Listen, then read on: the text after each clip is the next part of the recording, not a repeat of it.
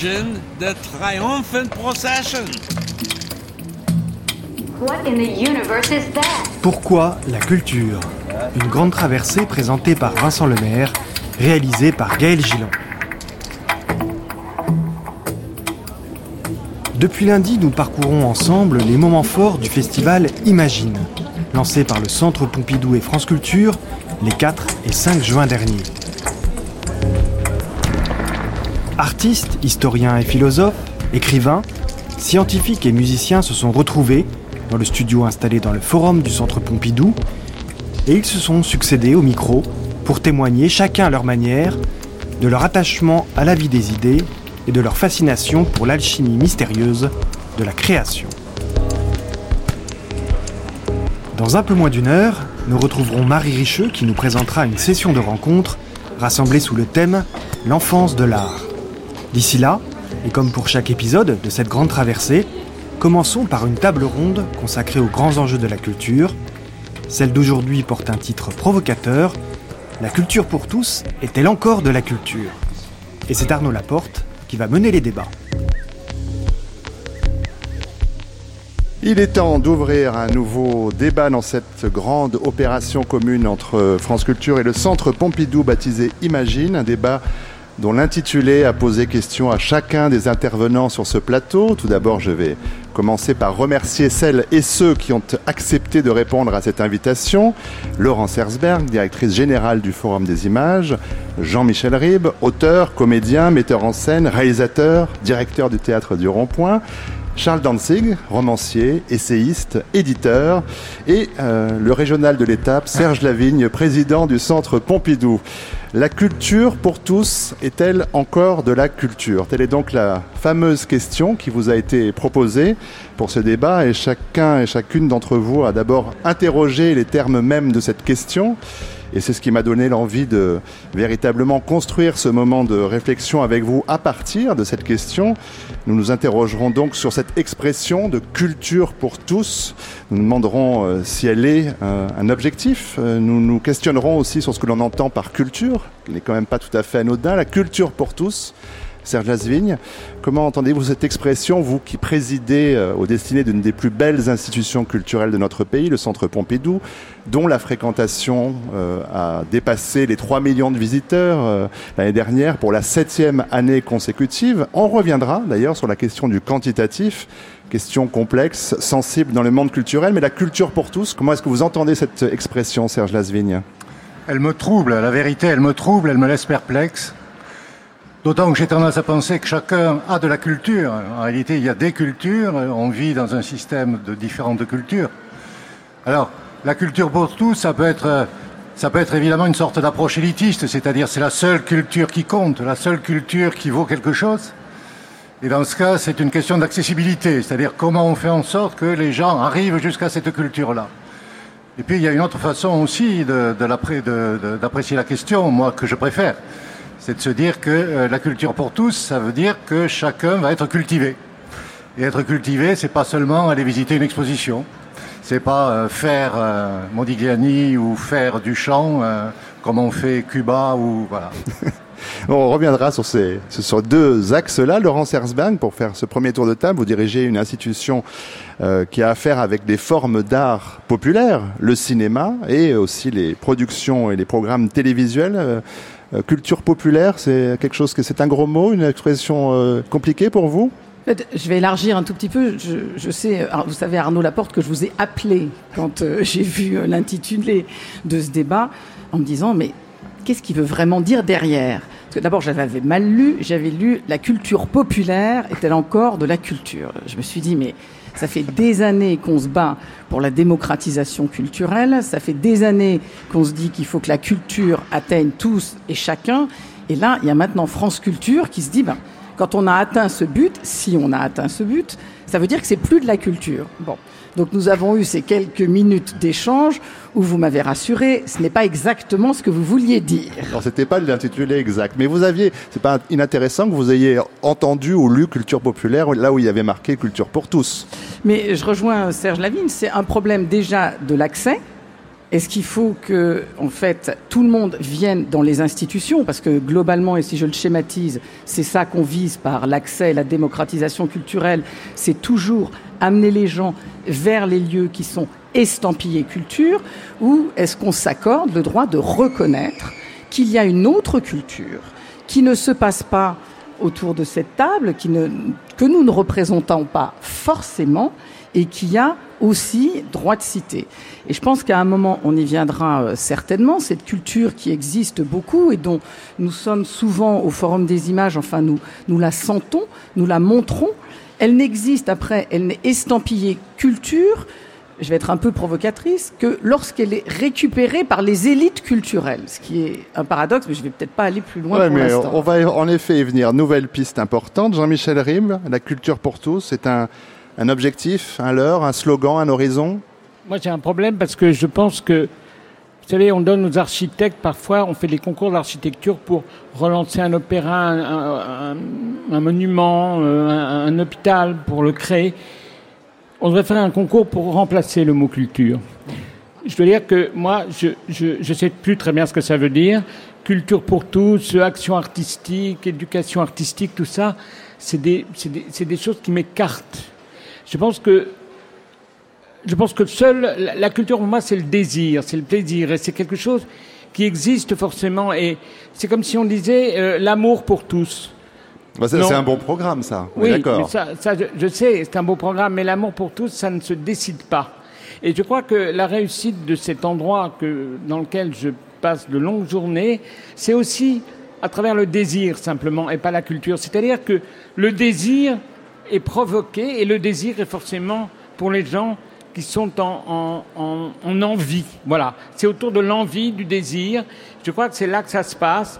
Après, euh, comme le dit Laurence très justement, euh, le formatage de la culture qui doit être ça, qui doit être ci. Et, ouais, c'est-à-dire que c'est exactement les dadaïstes quand, quand Duchamp fait sa fontaine, son chiotte, etc. Et, et qu'après on le met dans un musée, c'est étrange. Voilà, et c'est ça qui, c'est ça. Voilà, moi je pense que culture pour tous devrait pas devrait être remplacée par euh, envie, désir, euh, voilà. Et à ce moment-là, il y a plus de, il y a plus de d'élitisme, il y a plus de culture bien, pas bien, reconnue, formatée, acceptée, labellisée. Il y a le désir. Et je crois que c'est c'est ce qui manque beaucoup. Alors on le partage, le désir, vous le savez bien, autour de cette table. Et parmi les gens qui sont euh, dans ce centre Pompidou, je finis ce premier tour de plateau avec un autre homme qui manie les mots et qui en sait l'importance, Charles Danzig.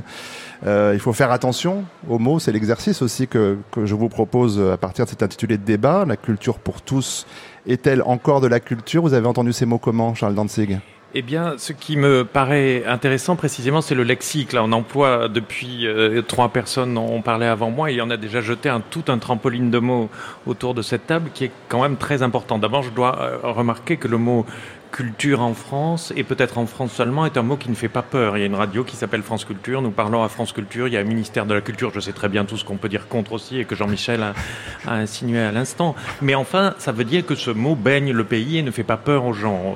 Et c'est loin d'être le cas, par exemple, dans les pays anglo-saxons, où le mot culture n'est pas un mot qui est si répandu.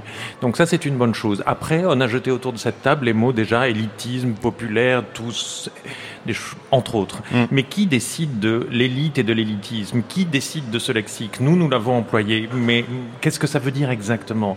Moi, il y a, pour mon avant-dernier livre, je suis allé à la télévision et je me suis fait injurier comme élitiste parce que dans ce livre, je citais un auteur latin, comme si c'était tout d'un coup, c'était pire que de la pédophilie. Vous faites de la coup. provocation, Charles Danzig, Oui, c'est vrai. Mais qu'est-ce que ça veut dire? Qui décide de l'élite? Parce qu'il ne faut pas non plus faire de démagogie en disant oh, on aime tout le monde, on est gentil avec tout le monde, et nous serions l'élite qui serions obligés de baisser la tête pour faire euh, bonne figure. Il faut faire attention à ces choses-là. Enfin, je pense que c'est intéressant. Bah, il y a eu quand- Pardon, Jean-Michel Rime. Oui, non, mais quand tu dis euh, le mot culture en France, c'est accepté partout, ne fait peur à personne. Il y a le ministère de la Culture, France Culture, à part France Culture, plutôt appelé France Cult de temps en temps, ce qui montre bien que on a envie de changer.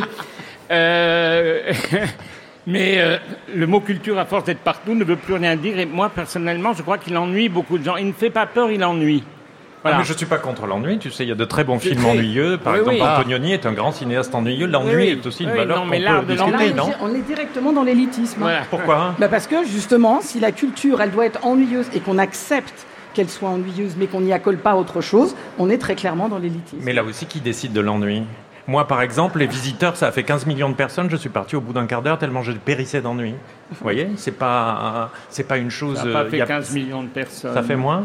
Non, je t'en supplie. Il connaît les chiffres, Non, le- Michel bah. Tu Le- le premier a fait mais 14 occupe-toi aussi millions. des chiffres. Mais le, premier Mais- a, comme- le premier a quand même fait 14 millions. Alors, on voit bien aussi dans ce, dans ce premier tour de table, alors qui pose effectivement des- déjà des bases de notre discussion à venir. euh, J'aimerais bien qu'on poursuive quelques-unes des, des pistes évoquées. La culture pour tous, alors, devrait être pour tous, on pourrait le dire ça comme ça. Il n'en demeure pas moins que les façons euh, d'y arriver, les façons de concerner, effectivement, euh, les personnes sont différentes selon les arts, selon les, médias employés aussi.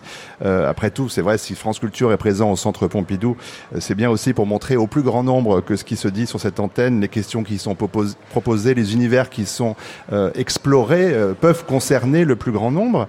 Mais France Culture souffre aussi bien souvent de cette a priori de radio forcément ennuyeuse, élitiste. Bon, après quand on Non, mais l'écoute, on change d'avis. hein. Quand on l'écoute, on change d'avis, mais- je sais pas qui. mais Ça va mieux. Culture. faut rentrer dans une galerie d'art pour, euh, pour rencontrer l'art et se rendre compte que l'art peut nous concerner, Serge Las- Lasvigne. Et c'est vrai que il y a- il un paradoxe avec l'art contemporain. Là aussi, on l'a évoqué dans la préparation de ce débat, c'est que l'art contemporain, on va dire euh, le meilleur, et on ne citera pas de nom, comme ça, ça, ça résoudra le problème.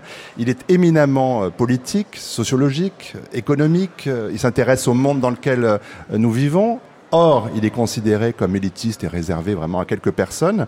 Euh, il y a un paradoxe, et comment on fait avec ce paradoxe-là quand on dirige ce grand vaisseau qu'est le Centre Pompidou? Oui, il y a un paradoxe qui s'explique de deux façons. Euh, D'une part, parce que comme c'est de l'art contemporain, ce sont des choses nouvelles, parfois choquantes, très étonnantes. On n'a pas le référentiel forcément qu'il faut.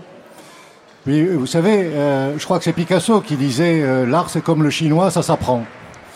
Et c'est vrai que moi je n'imagine pas que je n'imagine pas que le désir suffit en quelque sorte. Et pour l'art contemporain, on le voit bien.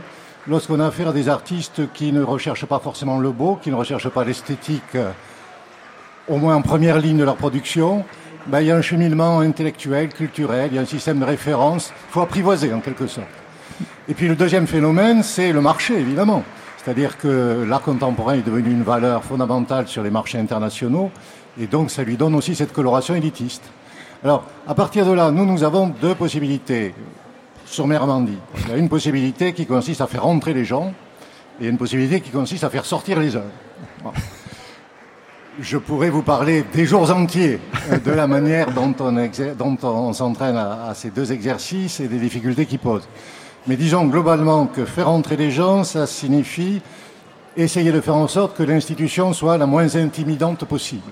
C'est supprimer ces sortes de seuils invisibles qui font que lorsqu'ils arrivent à la porte, les gens s'arrêtent. Par exemple, c'est très difficile d'entrer dans une galerie d'art contemporain, vous savez. Peu de gens arrivent, peu de gens arrivent à franchir le seuil d'une galerie d'art contemporain. Tellement immédiatement on sent qu'il s'agit d'un milieu réservé, d'un milieu qui a un code très très très fort. Alors que pour une fois, on fait pas la queue pour rentrer, c'est gratuit et c'est un contact Absolument. extrêmement simple et on est souvent très très bien accueillis dans les galeries. Il faut le répéter encore et encore. Non, non, c'est vraiment une barrière intellectuelle, une barrière mentale. hein. Voilà. Donc, ce qu'on essaye de faire ici, c'est de faire en sorte que les, les gens entrent plus facilement. Et c'est vrai que, par exemple, la manifestation de ce week-end, ça sert notamment à ça. Faire en sorte que les gens passent le seuil sans difficulté. J'ai vu de la même façon une grande galerie comme Galeria Continua le week-end dernier, qui organisait une sorte de fête à la campagne. Et c'est vrai que le public est un public très diversifié. C'était pas les deux ou 300 personnes que j'ai l'habitude de voir euh, lors des vernissages. Charles Dantzig? Puis Jean-Michel Rime. Euh, oui, en effet, je crois que les- entrer dans une galerie, c'est intimidant, mais entrer dans une librairie, c'est intimidant aussi. Vous savez, beaucoup de gens ne savent pas très bien ce que c'est, et, c'est- et ça peut être euh, inquiétant aussi. Serge Lasvigne vient de dire une chose intéressante, il a euh, employé la notion d'effort. Et je crois que la culture, ça marche sur deux jambes. Il y a l'effort et le plaisir. Jean-Michel parlait du plaisir tout à l'heure, c'est très bien, mais il y a aussi l'effort. Et ce qui me frappe, c'est que nous vivons une société où l'effort est consacré pour tout. Enfin, je veux dire, les grands chefs d'entreprise, nous les admirons parce qu'ils font des efforts, ce sont des héros. Les sportifs font des efforts, sont des athlètes. Et tout d'un coup, quand on accède à la culture, par miracle, l'effort ne devrait pas exister. C'est une chose très, très étonnante et je me demande si c'est pas aussi euh, très subrepticement une forme de mépris envers la culture que de lui priver, que de la priver de cette notion d'effort qui peut être une très belle chose. On peut faire un effort pour accéder aussi à une chose plaisante, il me semble. Jean-Michel Rime, vous reconnaissez cette notion d'effort à faire Euh, pour assurer, ou qui n'est pas inquiet, le président de cet admirable musée, euh, c'était difficile aussi de rentrer dans un théâtre. Très difficile. Et euh, je pense que moi, je pense que il ne faut pas mépriser le public. C'est-à-dire que de dire il faut qu'il soit éduqué, il faut qu'il soit et mépriser d'artistes, il faut qu'il apprenne l'art pour venir dans le musée, il faut, il faut, il faut qu'il y ait de l'éducation. Ce que Picasso dit, il dit aussi le contraire quand il dit quand j'ai pas de rouge, je prends du bleu et ça n'a pas d'importance. Je veux dire qu'il n'y a pas cette espèce de notion de il faut que on comprenne. Vous savez, euh, on prend un, moi j'ai été frappé, j'ai été élevé dans un milieu de peinture, j'ai eu de la chance, mais je suis frappé par des jeunes enfants, tout jeunes, qui voient une toile de Mondrian et qui sont très émus immédiatement, sans avoir vu son parcours. Il faisait des arbres, il a fini par faire des carrés jaunes. Je crois qu'il y a quelque chose là qui est magnifique dans le rapport de l'artiste qui peut communiquer immédiatement avec quelqu'un sans avoir fait euh, l'histoire de l'art. Et là où vous avez totalement raison, c'est qu'il faut ouvrir des, lieux pour que les gens rentrent. Et je pense que ce nombreux public qui est devant nous aujourd'hui n'ont pas tous ni fait les beaux-arts, ni appris euh, ni, comment on devient conservateur d'un musée. Ils sont là parce qu'il y a quelque chose de fort, il y a un ailleurs, il y a un rêve, vous creusez des galeries vers le ciel, comme disait Aragon, et on a envie d'aller vers d'autres ciels. C'est toujours cette envie, c'est toujours ce désir qui fait que les gens viennent, parce que les gens, les gens ont besoin de rêve et savent où est le rêve? Ils n'ont pas besoin de l'apprendre par les écoles uniquement. Je, veux dire, moi je fais ma petite expérience du théâtre du rond-point, où soi-disant on ne fait que des auteurs vivants. Il n'y avait pas d'auteurs vivants, les gens ne les connaissaient pas. C'est vrai que j'ai fait rentrer des mauvaises herbes de la culture, c'est vrai que j'ai fait rentrer des... Mais le public est venu parce qu'il avait soif de surprise, soif de nouveauté, soif de quelque chose qui le sort de cette réalité qu'on dit définitive, qui nous ennuie, cette réalité qu'on nous dit sans arrêt de regarder en face. Eh bien ici, on la regarde ailleurs. Et je crois que c'est ça qui est magnifique, c'est l'ouverture la critique, les enseignants ne doivent pas expliquer, ils doivent faire apparaître. On reviendra sur la question de l'éducation dans un instant. Maman, on fait apparaître et vous faites apparaître. Je crois que les gens viennent et c'est ce que j'appelle le désir vers l'art. Charles Danzig Jean Oui, allez-y, Charles. Jean-Michel a raison, euh, mais il n'y a pas les gens d'un côté et nous de l'autre. C'est-à-dire nous aussi, nous sommes les gens et nous, aussi, nous sommes le public. Et Laurence Herzberg le, représente ici puisqu'elle fait un festival sur les séries. Je me rappelle qu'il y a quelques années, nous sommes tous éblouis quand Jérôme Garcin, dans le Nouvel Observateur, a demandé à certains d'entre nous de dire ce que nous pensions des séries. Et nous aussi, on découvrait des choses. Le plaisir, c'est nous aussi. Par exemple, le rap qui, qui, il y a quelques années, hérissait certaines personnes en disant c'est de la sous-culture, etc. La sous-culture, ça n'existe pas. Et il n'y a pas deux côtés de la barrière, je pense. Il n'y a pas nous et les autres. Oui, mais on en revient à cette, euh, cette idée dans laquelle nous, nous baignons depuis au moins 35 ans sur le tout est culture. Alors ça, ça rejoint aussi la question de notre débat. Euh, tout est culture parce qu'on le désigne tel au ministère de la Culture, parce qu'il il dit qu'il y a des cases. non, qu'est-ce que ça veut dire aujourd'hui le tout est culture, Laurence Herzberg Pardon, moi je vais mettre les pieds dans le plat. Allez-y, Laurence. Voilà, bon. Tout est culture, et culture ce que le ministère de la Culture labellise comme culture. Essayons simplement, c'est dit très schématiquement, mais c'est un petit peu ça. Et ça dure depuis des dizaines d'années. Et ça dure depuis Malraux, les beaux-arts, la, belle culture.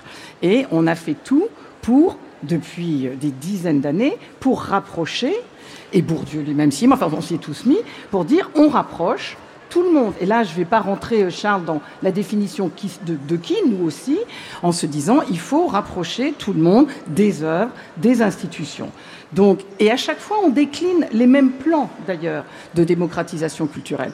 On se dit tous, ça doit commencer à l'éducation nationale. C'est ce que le monsieur dans le public disait, créons des galeries d'art dans, dans l'éducation nationale. Je pense qu'aucun enfant en France, dans son cursus scolaire, n'est pas allé soit au théâtre, soit au cinéma comme chez moi. Tous les enfants du système scolaire français, ou quasiment, il y a des dizaines de mécanismes qui visent à les faire sortir pour aller soit dans des théâtres, soit dans des cinémas. Ça, c'était le premier, un des premiers leviers. Le deuxième levier, c'est de dire il faut que ça soit moins cher. Donc, du coup, le Louvre est gratuit. Euh, moralité, qui va au Louvre quand c'est gratuit, c'est toujours un vaste débat.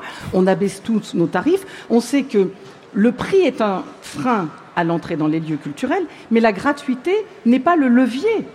C'est mmh. très très paradoxal. Il ne faut pas que ça soit cher, mais ce n'est pas parce que c'est gratuit que ça va marcher. Donc ça, c'est le deuxième point. Après, on a créé des passeurs, etc., etc. Toujours pour la même culture. Et puis après, maintenant, j'ai l'impression quand même qu'il il faut aussi se rendre compte qu'on a tous récupéré une certaine forme de culture euh, populaire. Et ça, dure aussi comme ça de, depuis des, des dizaines d'années. Le film noir, par exemple, si je veux rester dans, dans le domaine cinématographique, le film noir, au début, c'était un genre éminemment populaire. Et puis maintenant, c'est devenu un, voilà, c'est devenu un genre très primé, très prisé pardon, des institutions culturelles, de la Cinémathèque, du Forum des images que je dirige, des choses comme ça. Exactement comme Feydeau, qui était considéré comme un ignoble boulevardier, eh etc., et qui est un génie absolu. Et maintenant, il est célébré à la Comédie, française. Mais, Shakespeare, Shakespeare au départ, euh, il était joué devant. Euh, enfin, il était joué devant la reine d'Angleterre. La reine d'Angleterre et aussi un autre public. Mais, et aussi un autre mais ça, c'est un mouvement perpétuel. Ça, c'est la récupération perpétuelle. Vous savez, par exemple, les couvertures des comics books américains, qui hmm. sont maintenant des objets de collection. Je peux le dire parce que moi j'en collectionne. Et je trouve ça beau très cher en me disant mais ces trucs-là quand même, c'était il y a des années dans les gares, les gens les lisaient dans le train pour rentrer chez eux et les jetaient. Sauf maintenant, apparaissent quelques phénomènes. Alors, et donc on a toujours comme ça légitimé a posteriori de la culture populaire qu'on a récupérée. Sauf que maintenant, moi j'ai l'impression qu'il y a quelques phénomènes qu'on récupère en même temps ou qu'on assimile en même temps qu'ils naissent. Je prends l'exemple des séries télé. Ça, c'est vrai. Les séries télévisées, elles sont, elles sont larges, elles sont à la fois une culture populaire et à la fois elles sont, elles, sont appropriées par les intellectuels. Alors pas forcément les mêmes. Hein. Game of Thrones, c'est tout le monde. Ça c'est impressionnant. Game of Thrones, c'est tout le monde. Comme quoi le sexe et la violence, ça marche quand même c'est tout le monde. Mad Men, ça reste quand même pas forcément la plus populaire. Et puis il y a le hip-hop. Le hip-hop maintenant, et c'est très intéressant de voir ce qui va se passer avec le, le centre La Place, que la ville de Paris crée au Forum des Halles, parce que je trouve ça très intéressant. C'est pas le récupérer complètement, mais c'est le structurer au moment où il existe vraiment, et c'est le mettre au Halles, c'est-à-dire quand même, parce que moi je travaille au Halles, dans un centre commercial. Donc on le laisse dans un endroit qui n'est pas un endroit culturel au départ. Le Forum des images, il est dans un centre commercial, au Halles. Alors là, tout le monde passe. Tout le monde peut rentrer. C'est il y a toutes les enseignes euh, de, vêtements, de fringues, de tout ce que vous voulez. Et là, on fait aussi de la culture. Et c'est pareil avec ce centre hip-hop, c'est de se dire, on le place dans un lieu où tous les gens vont. On n'est pas, pardon, sur les Champs-Élysées. On n'est pas euh, entre le, Châtelet et euh, l'hôtel de ville. Il y a ça aussi. C'est là où il y a des cultures populaires, c'est elles se font dans des endroits aussi populaires. Jean-Michel Rime je reviendrai vers Serge c'est que moi, on m'a demandé, on m'a demandé juste de rendre les Champs-Élysées à tout le monde. Ce que, ce que, ce que j'essaye de Modeste faire. mission. Modeste mission. Aux cocottes à qui ils appartenaient au 19e siècle. Où il y a quand même beaucoup de gens dans le Non, ce que je voulais dire tout à l'heure, pour repréciser un petit point, quand Marcel Duchamp dit euh, l'œuvre est faite par celui qui la regarde, je pense que c'est ça fondamentalement. C'est-à-dire, je crois que derrière toutes ces explications de la culture avec un grand C, L'important, c'est la rencontre. Et je parlais d'amour tout à l'heure, c'était pas tout à fait euh, faux. C'est-à-dire que il faut offrir des espaces où les gens viennent rêver et il y a une rencontre. Il y a une rencontre avec un artiste. Et je pense que c'est ça qui est fort. C'est-à-dire que quelqu'un qui libère les gens, qui lui ouvre la tête, qui dit Ah, mais je savais pas, on pouvait aussi faire ça, on pouvait aussi recevoir ça. Non, attends, là je finis parce que. Laurent Sertberg interviendra ensuite. Oui. Allez-y, euh, Jean-Michel. non, non, je crois que c'est important. Je pense qu'ici, il y a du ludisme et les gens viennent rencontrer. Il y a des histoires d'amour avec des œuvres. Il y a des rencontres qui rassurent. Et je pense que c'est ça la vérité. C'est-à-dire que tout le monde dans la rue, tout le monde peut venir là et tomber amoureux tout d'un coup de quelqu'un qui est soit, euh, euh, pas, Jeff Koons ou Beuys ou, au contraire euh, euh, une œuvre plus, plus classique, je dirais un Picabia ou, ou au Louvre un Rubens. Mais il y a cette rencontre. Et vous savez que ça existe, la maladie la maladie d'amour pour les œuvres d'art. Eh bien, c'est ça. Et je crois que l'art, et je crois que la culture, à partir du moment où elle n'est pas quelque chose qui aide à vivre, n'a pas de raison d'être. La culture, c'est que ce soit le cinéma, le théâtre, la littérature, ça aide à vivre. Et je suis sûr que les gens qui viennent dans ce musée en sortent euh, plus oxygénés. Ils voient le monde autrement. Ils disent, tout n'est pas comme on l'a dit. Il y a une résistance au formatage, il y a une résistance à la, réalité définitive, il y a une résistance au raisonnement. C'est-à-dire, c'est un endroit, vous savez, le raisonnement qui tue la pensée. On est encadré par ça. On n'a que des gens qui expliquent. Moi, je suis contre l'explication. Je trouve que expliquer, c'est toujours plus petit que ce qui est. Et ce qui est, c'est la rencontre, c'est le coup de foot, c'est l'amour. Et ici, on en a à, tout, à tous les étages. Je vais revenir sur ce point, mais Laurent Sarsberg Oui, souhaitait réagir d'abord. Je ne peux pas tout le temps provoquer. En plus, je suis d'accord avec euh, Jean-Michel. mais j'ai juste une Tu question. veux qu'on s'embrasse Oui, mais après. bah, Oui. Mais j'ai juste une question quand même sur le Mondrian dont tu parlais tout à l'heure. Et c'est très vrai que les jeunes enfants, quand ils viennent, i- ils viennent ici, certainement euh, avec leurs parents, euh, avec le- les, les dispositifs que je décrivais tout à l'heure, ils sont très touchés. Et ça, tu as raison. Et ça, c'est vrai. Comme quoi, vraiment, l'art peut toucher. Et c'est ça qu'on essaie tous de faire. Mais qu'est-ce qui se passe? Comment ça se fait que ces jeunes-là, on les a touchés, ces enfants, on les a touchés, et on les récupère au centre Pompidou comme de leur propre chef beaucoup plus tard?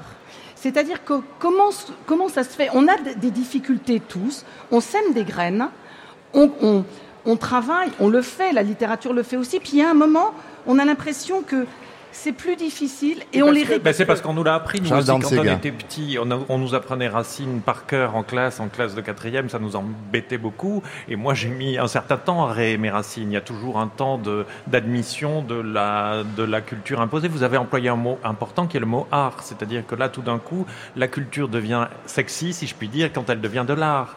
Et il se produit toujours un mouvement qui marche sur deux pas, c'est que vous avez parlé du ministère de la Culture. Le ministère de la Culture rêve d'être un anarchiste et les artistes rêvent de devenir l'institution. Donc c'est- comme ça que ça se passe et le ministère de la Culture tente de récupérer ce qui est euh, plus vivant et, et les autres veulent entrer à l'Académie française à l'exception de Ah, Jean-Michel. pour prolonger une idée euh, que, que soulevait Jean-Michel Ribble, euh, il faut le coup de foudre, il faut l'émotion. Alors, je suis entièrement d'accord avec vous, sauf que selon les cas, euh, après l'émotion, on a peut-être envie et besoin et du désir de comprendre davantage. Mais là, Je vais revenir vers le Centre Pompidou et vers des expositions qu'on a pu voir très récemment ici. Jeff Koons et Mona Jeff Koons, il a battu des records d'entrée, hein, c'est 650 000 spectateurs, 5 000 par jour pendant toute la durée de l'exposition. Je pense que Mona Hatoum a connu une fréquentation moindre, on n'a pas des chiffres détaillés. Pour autant, pour ce qui me concerne, ces, ces œuvres sont, ne sont pas moins spectaculaires que celles de Jeff Koons. Elles me donnent, à moi, mais voilà, je m'engage ici, beaucoup plus à penser et à réfléchir sur l'état du monde. Euh, mais il n'empêche, voilà, que l'attraction, elle est vers, euh, vers Jeff Koons. On va dire qu'il y a une, une facilité d'accès à l'œuvre. Peut-être que ensuite, une fois qu'on a vu l'expo de Jeff Koons, on n'a pas envie d'en savoir plus sur Jeff Koons, ou on n'a pas de questions à creuser. Il me semble qu'on en avait beaucoup plus avec Mona Hatoum. Alors comment vous faites avec ça, Serge Lasvigne? Parce qu'on voit, et encore cette année c'est le cas, une programmation euh, sous votre présidence qui est voilà, qui recherche à la fois, bien sûr, euh, euh, les grands artistes de notre temps. Euh, L'exposition Paul Klee est une merveille absolue euh, que j'invite tout- toutes celles et ceux qui nous écoutent à aller voir. Mais euh, on peut avoir Mélico Agnan, c'est prix Marcel Duchamp, certes. On peut avoir la Beat Generation qui a lieu cet été ici, qui est quand même un sujet beaucoup plus, beaucoup moins grand public. Euh, comment est-ce que vous allez doser cela en fonction quand même aussi des chiffres de fréquentation, parce que vous êtes bien obligé de, de faire avec cela. Voilà, plusieurs questions en une, mais quand même sur la programmation, euh, sur l'envie que le plus grand nombre ait accès à, à la forme de culture les plus diverses, mais comment on accompagne sur Mona Hatoum euh, pour, pour se rendre compte à quel point c'est une immense artiste et qu'elle peut bouleverser nos vies? Il y a une partie de la réponse qui est dans la question, c'est-à-dire que tout est dans l'équilibre en réalité, tout est dans la pondération et la diversité. C'est vrai que ce que j'essaye de faire, c'est de faire en sorte que il y a des expositions que je dirais grand public. Moi, je n'emploie pas le terme blockbuster parce que blockbuster, ça a l'air de signifier qu'on se moque totalement de l'intérêt de l'exposition et qu'on considère simplement le chiffre prévisionnel, voilà. avec lequel on peut être surpris d'ailleurs. Quand je compare Jeff Koons et Mona Hatoum, d'abord, moi je suis très fier parce que Mona Hatoum, ça a dû faire un peu plus de 200 000 personnes. Ce qui, pour Mona Hatoum, est quelque chose, euh, nulle part ailleurs, on peut y arriver, je crois. hein. C'est vraiment le Centre Pompidou qui arrive à produire ça. Après, ce que je constate aussi, c'est que la durée de visite était à peu près euh, le double pour Mona Hatoum par rapport à Jeff Koons. donc ça signifie qu'il y a eu quelque chose qui s'est passé, qui ne se passait pas forcément avec Jeff Koons, qui est une autre façon de regarder, de regarder des œuvres, une autre façon d'approcher des œuvres. Les gens se photographiaient beaucoup plus pour Jeff Koons et euh, il restait moins que pour Mona Hatoum. Voilà. Donc c'est vrai que ce qu'on essaye de faire, il y a des arts que euh, moi j'aurais tendance à appeler des arts intercesseurs, c'est-à-dire des arts qui font venir un public qui n'est pas forcément le cœur de cible de l'art contemporain. Je pense à la photographie, je pense au design, je pense à l'architecture aussi. Et ces arts, j'essaye effectivement de les développer. De façon à ce qu'ici, on ait toujours une palette. Et ce que j'espère, c'est qu'il va y avoir des vases communicants, qu'il va y avoir des trous et que les gens vont passer d'une galerie à une autre. Ce qui me fait, moi, ce qui me fait peur, j'approuve tout ce qui a été dit globalement, notamment la diversité de ce que peut être la culture. Ce qui me fait quand même peur, c'est euh, qu'il y ait, euh, diverses catégories de population pour diverses sortes de cultures. Et ça, surtout pas. Et ce que, ce que je constate dans l'autre sens, c'est qu'un phénomène contemporain, c'est l'éclectisme euh, des classes privilégiées. C'est-à-dire que les classes privilégiées, maintenant, elles ne se contentent plus d'aller à l'opéra ou au théâtre. Elles vont aussi voir des films, elles vont aussi voir de, la danse moderne, des choses comme ça, et elles sont très fières justement de cet éclectisme-là. Et je voudrais surtout pas qu'on soit dans une société où il y aurait l'éclectisme pour les privilégiés, et puis il y aurait bah, pour les autres, bah, il y a des danses réputées de la culture populaire, mais c'est bien, donc vous pouvez pratiquer ceci, etc., avec de notre part une bonne conscience. Laurence Herzberg pardon, je, je, reviens, décidément, je vais encore être provocante. Mais en fait, vous, parlez d'éclectisme. Moi, j'ai quand même l'impression que c'est une, certaine forme de... Nous légitimons, les classes culturelles légitiment une certaine forme de culture. C'est lorsque le hip-hop est entré, par exemple, à Chaillot, et c'est très bien qu'il y soit entré, qu'il a acquis, du coup, une certaine forme de noblesse. Il est devenu un art. Le hip-hop, quand il était au Forum des Halles, et il était, et il y avait une pratique intense de hip-hopers au Forum des Halles, l'ensemble de la, de la, population active du Forum des Halles n'avait que de cesse que de les sortir du Forum des Halles. Et donc là, il est rentré à Chaillot, et là, je trouve que c'est une forme de victoire lorsque la ville de Paris le réinstalle au Forum des Halles avec ce centre hip-hop. Et c'est pareil pour les séries. Les séries, très longtemps, et la télévision, c'était le parent pauvre du cinéma. Ce n'était pas un art noble. C'était pas noble de dire qu'on avait, regard, qu'on avait passé sa soirée à regarder la télévision au lieu de sortir au théâtre ou au cinéma. Et puis maintenant, on assiste à un phénomène inverse où on vous dit ah non non ce soir je sors pas. Il y a le prochain épisode de Game of Thrones où non j'ai décidé avec mon mari on se fait toute la saison de Mad Men ou de Borgen, on reste à la maison. Et donc, vous voyez bien que ça change. Donc, est-ce qu'en fait, c'est un éclectisme ou c'est nous nous approprions une autre forme que... Mais pourquoi pas d'ailleurs, en fait Il n'y a pas non Charles plus. Danzig va envie de répondre à cette question. Il y, a deux choses là. Vous, il me semble que vous raisonnez en, en termes de genre et ce qui compte, c'est plutôt, au bout d'un moment, c'est le talent, je crois. Parce que euh, il me semble que moi, je suis romancier. Ce que vous dites, on pourrait l'appliquer exactement au roman. À la fin du XVIIIe siècle, le roman était considéré comme un genre mm. pour les chambrières, vulgaires. Qui... Et c'est tout d'un coup un homme génial qui s'appelait Balzac, qui venait lui-même du roman populaire, qui s'est emparé du roman et qui, avec son génie, l'a transfiguré et a forcé les institutions et les autres à considérer ça comme n'étant pas un genre, mais un talent. Les séries, ce que vous dites, c'est pareil. Moi, pardon, mais Game of Thrones, je ne suis pas très dedans, mais je, ce que je trouve, c'est qu'une série est bonne et accède au talent, et c'est là qu'on s'intéresse à elle, quelle que soit l'institution, et on se fiche de la vie de l'institution. Je trouve que Les Sopranos, par exemple, est une grande série, parce qu'elle a dû s'adapter au format des 52 minutes, remplir un écran de télévision qui n'est pas le même format qu'un qu écran de cinéma, etc., etc. Il y a un talent, et c'est ça qui compte. C'est pas tellement l'appropriation par l'institution. Non, je voudrais... Oui. Bon, Jean-Michel Rime. Non, mais je voudrais dire que je suis pas, pour une fois, entièrement d'accord avec Laurent sur son analyse. On enlève de lieux populaires, des cultures, pour les sacraliser dans un lieu qui tout d'un coup les rend culturels. C'est à peu près ce qu'elle dit quand elle dit que le hip-hop va à Chaillot. Mais attention, Mourad Merzouki, qui est le grand hip-hopper, euh, euh, ou des gens comme euh, Kerry James, qui sont des rappeurs incroyables, ou comme La Rumeur, qui sont des gens qui font des tabacs dans, dans les banlieues, dans les quartiers, etc. Est-ce que c'est pas bien aussi de leur offrir des lieux dans lesquels ils n'avaient pas le droit d'entrer parce qu'il y avait Shakespeare, Molière et c'est tout. Bah, Carrie James, il a joué au Bouffe du Nord, sauf erreur. Oui, oui, mais là, il vient au rond-point, donc je sais. Mais oui, ah, mais non, non, mais, non, mais je dis Carrie James, non, mais je dis Carrie James parce que je le connais, mais la rumeur ou des gens comme ça, ou Mar Moran c'est aussi bien de dire que les palais de la culture de la République, ils doivent s'en emparer, ces gens-là. C'est pas uniquement parce qu'ils viennent là qu'ils sont tout d'un coup des objets culturels reconnus et labellisés il faut leur donner, il faut que les mauvaises herbes de la culture envahissent les, les lieux qui étaient réservés aux glaïeuls de l'institution. Mais il y a quand même aussi l'idée, vous le savez très bien, Jean-Michel Rib, pour certains. Je ne sais pas encore ce que tu vas dire. Vous allez dire, certaines pardon. euh, institutions, certaines tutelles, de dire on va faire entrer des genres populaires dans des lieux culturels, ça va amener du non public. Voilà encore une expression assez formidable. C'est-à-dire qu'on va mettre de la bande dessinée au centre Pompidou, euh, donc ça va faire venir beaucoup de gens qui euh, sont ceux qui lisent les bandes Mais dessinées. On va faire venir le hip-hop à Chaillot, donc ça va amener des gens vers d'autres formes de danse. Euh, ce raisonnement, on voit bien qu'il est quand même, enfin, on le constate, ça marche pas. Et pourtant, c'est quand même quelque chose qui est Comment très demandé. Bah, le, le non public, déjà, il faudrait quand même s'entendre sur cette question-là. Quelqu'un qui n'est jamais allé euh, à Chaillot va pas venir à Chaillot parce qu'il y a une compagnie de hip-hop. Ce sont ceux qui vont à Chaillot qui vont découvrir le hip-hop. Et là, on est vraiment dans cette, euh, pas- on est dans la problématique sûr. aussi de ce débat. tout à fait Euh, sûr. à la marge, bon. tout à fait Alors. Jean Rassersberg. Alors, c'est vrai, moi, je pense que vous avez un petit peu raison, mais Merci. pourquoi pas? Non, non, mais pourquoi pas? Pourquoi pas faire découvrir aussi, dans Ah, ce mais bien cas-là, des formes de culture Mais- plus populaires Et moi, je trouve que ça, c'est bien. je Mais pas sous couvert de faire venir des gens qui ne viennent jamais dans les lieux. Non. Je, je suis voilà, il, il me, il me souffle dit que tu es de mon avis, je suis de son avis. Donc ça c'est vrai, souffle. il a raison. Et quand même, je voudrais quand même dire que sur le festival Sérimania que nous avons euh, créé au Forum des Images, on a quand même découvert un autre public.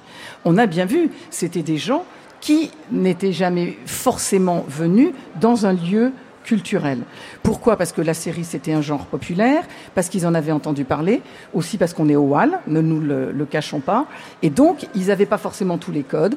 Ils applaudissaient ce que je trouve génial, moi, en plein milieu des séries, enfin, etc.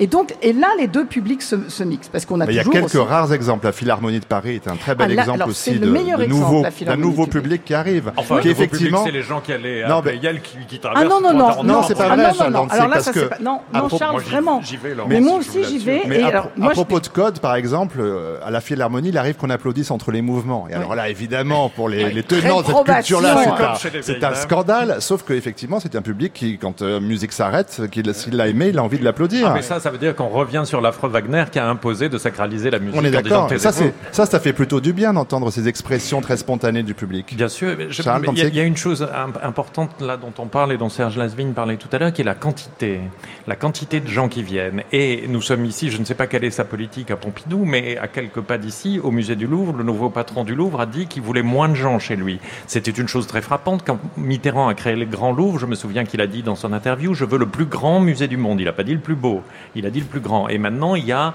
13 millions de personnes et le nouveau patron veut moins de monde. Est-ce qu'il a raison Est-ce qu'il a tort? C'est ça la culture pour tous. Moi, je dis Laurent Sersberg. Pardon, pour diriger une institution culturelle, il a raison.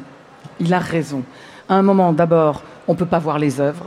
C'est un vrai problème. Ouais. Et puis à un moment, Ça les abîme. moi- ça- et puis en fait, on les voit pas bien. Et je pense que quand à Jeff Koons, il y a eu je, je ne sais combien de 5000 visiteurs, par jour, mais il passait 5000 très par vite. jour. Ils voyaient pas forcément bien les œuvres. Et puis alors là, il y a aussi le fait que malheureusement, et moi j'en fais partie, on est un petit peu poussé vers ce, vers ce mouvement dans les institutions culturelles de se dire, à tort ou à raison, on est un peu jugé sur deux critères. Un, la fréquentation, et deux, notre présence dans les médias. Mm. Qu'est-ce qu'on ne ferait pas pour avoir un article dans X, Y ou Z? Et je ne vais pas les nommer. euh, Vous avez nommé TéléZ, donc c'est normal pour les séries. alors qu'en fait, ce qui est trop, très important, mais qui n'est pas quantifiable et qui n'est pas vu à l'extérieur, c'est la manière dont, et là je te rejoins vraiment euh, Jean-Michel, c'est la manière dont la qualité de nos programmes vont circuler dans ce qu'on appelle les réseaux sociaux, dans la manière dont les gens vont s'en emparer, en parler, le partager, etc., etc. Mais ça, c'est pas quantifiable à l'extérieur. Ça, on le montre pas à nos tutelles, en l'occurrence la mienne, la ville de Paris, pour lui dire regardez, voyez, le public aime. Et ce cri, parfois on a, on continue tous à faire des programmes dont on sait qu'ils n'attireront pas forcément un grand nombre de personnes, mais qu'ils sont essentiels. Et ça, faut toujours le faire. Mais on ne peut pas faire que ça. Serge Il faut aussi que nos institutions y aient du public. vous aimeriez qu'il y ait moins de monde qui vienne à Beaubourg? En tout cas, je, je vis- je vis la, la même expérience et j'éprouve les mêmes préoccupations. C'est vrai. Euh, simplement, euh, notre, comment on dit, modèle économique fait que je ne peux pas supporter une, une baisse de, de, de quantitative. C'est pas possible. C'est-à-dire que toute l'évolution du financement des institutions publiques depuis, euh, depuis 15 ans a consisté effectivement à compter sur une part de ressources propres et ces ressources propres, on les tire de la billetterie. Charles Dantig Moi, je dois dire qu'ici, en tant qu'éditeur, je suis le, le mieux loti qu'on de tous parce que je suis, moi, je suis beaucoup moins obligé de courir après l'argent, mais je suis là entouré de trois personnes qui, je pense, doivent passer autant de temps à courir après l'argent qu'à faire leur programmation. Et ça, Si seulement c'était le cas, autant, mais sans beaucoup doute de temps, plus à chercher de l'argent, mais euh, bon. Mais Charles Danzig, puisque vous preniez la parole, c'est vrai que on a quand même des problématiques similaires du côté de la littérature, euh, où les tenants du, populaire, on va employer ce mot-là, euh, fustige volontiers le roman français qui serait trop nombriliste, qui raconterait pas d'histoire. Alors, ce que les gens veulent, beaucoup les gens euh, qui, qui emploient cette expression, ce que les gens veulent, si on le savait, euh, c'est de l'histoire. Donc la préoccupation, euh, euh, la question, la préoccupation, ce serait de, le retour du populaire tel que fantasmé quand même par des gens qui décideraient que euh, c'est ça que veulent les gens. Oui, oui, bien sûr, c'est même un retour du populisme, si vous me le permettez, car euh, on entend ça très fréquemment, c'est effectivement la littérature française est nombriliste, ennuyeuse, on entend ça aussi de la philosophie française, qui tout d'un coup serait trop cérébrale, etc. Et qu'est-ce que ça veut dire? Qui décide de ce que veulent les gens? Qu'est-ce que c'est que cette histoire? Il se trouve que chaque pays a une espèce une spécificité littéraire, que la littérature française est la littérature de Mallarmé, de Proust, et que la littérature anglaise, si on peut schématiser comme ça, et celle de Dickens, c'est Thackeray. C'est des, c'est des genres de littérature différents. Mais on veut que tout d'un coup, en ce moment, parce que ça vend, toute la littérature française raconte des histoires. Mais, et je ne sais pas si c'est une spécificité du théâtre français, des séries françaises ou de la peinture française, mais la littérature française n'est pas une littérature d'histoire. Encore Et j'en- que, et hein, on peut quand même, Pas euh, beaucoup, bah, ouais. enfin moins que les autres. Et moi, je suis très content parce que la littérature qui ne fait que raconter les histoires ne m'intéresse pas parce que les histoires, c'est fait pour endormir les enfants. Jean-Michel Rive. Moi, je suis assez surpris qu'on ne parle pas d'une chose essentielle. On ne sait pas ce que veulent. Moi, je, je trouve le public extraordinairement euh, contraire à ce qu'on appelait l'audimat. Je suis surpris de l'intérêt des gens pour l'art, l'intérêt des gens pour le théâtre, l'intérêt des gens pour la surprise, leur appétit de voir des choses nouvelles. Moi, je suis assez, assez reconnaissant. C'est eux, c'est eux finalement qui font que l'art existe autant que les artistes. Il y a un vrai intérêt, il y a une population qui s'augmente. Et malgré Internet, nanana, nanana, je dirais même que peut-être grâce à ça, grâce aux réseaux sociaux, il y a un besoin de retrouver des émotions fortes, de retrouver des artistes. Moi, je suis très, très, très surpris. Euh, le théâtre, par exemple, a toujours été en crise, toujours ne pas marcher, mais je trouve, moi, que les gens sont excités, viennent et que ne sont pas, comme le disait euh, une mère extrêmement euh, ravissante de Gaulle, les Français sont veaux. Je trouve qu'ils ont beaucoup progressé depuis de Gaulle. Ils sont sortis des prés, ils vont, ils sont imaginés. Et moi, je suis, regardez les gens qu'il y a ici, c'est eux, c'est pas, c'est eux aussi qui ont de l'appétit, c'est eux aussi qui laissent aller leurs rêves et leurs désirs et qui veulent rencontrer des gens. Et moi, je crois que, euh, oui, je- je vais faire, être un peu pédant, mais quand Lacan dit la, la parole est à moitié à celui qui l'a dit, à moitié à celui qui l'écoute, aucun artiste ne peut créer s'il n'y a pas un artiste en face, ou en tout cas cette créativité. Voilà, c'est ça que je voulais dire tout à l'heure. Pardonnez-moi, mais c'est plus précis.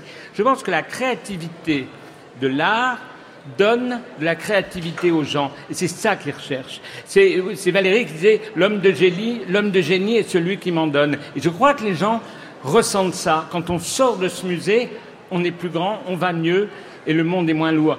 Ou d'un théâtre ou, des livres de Charles Lanzing en particulier.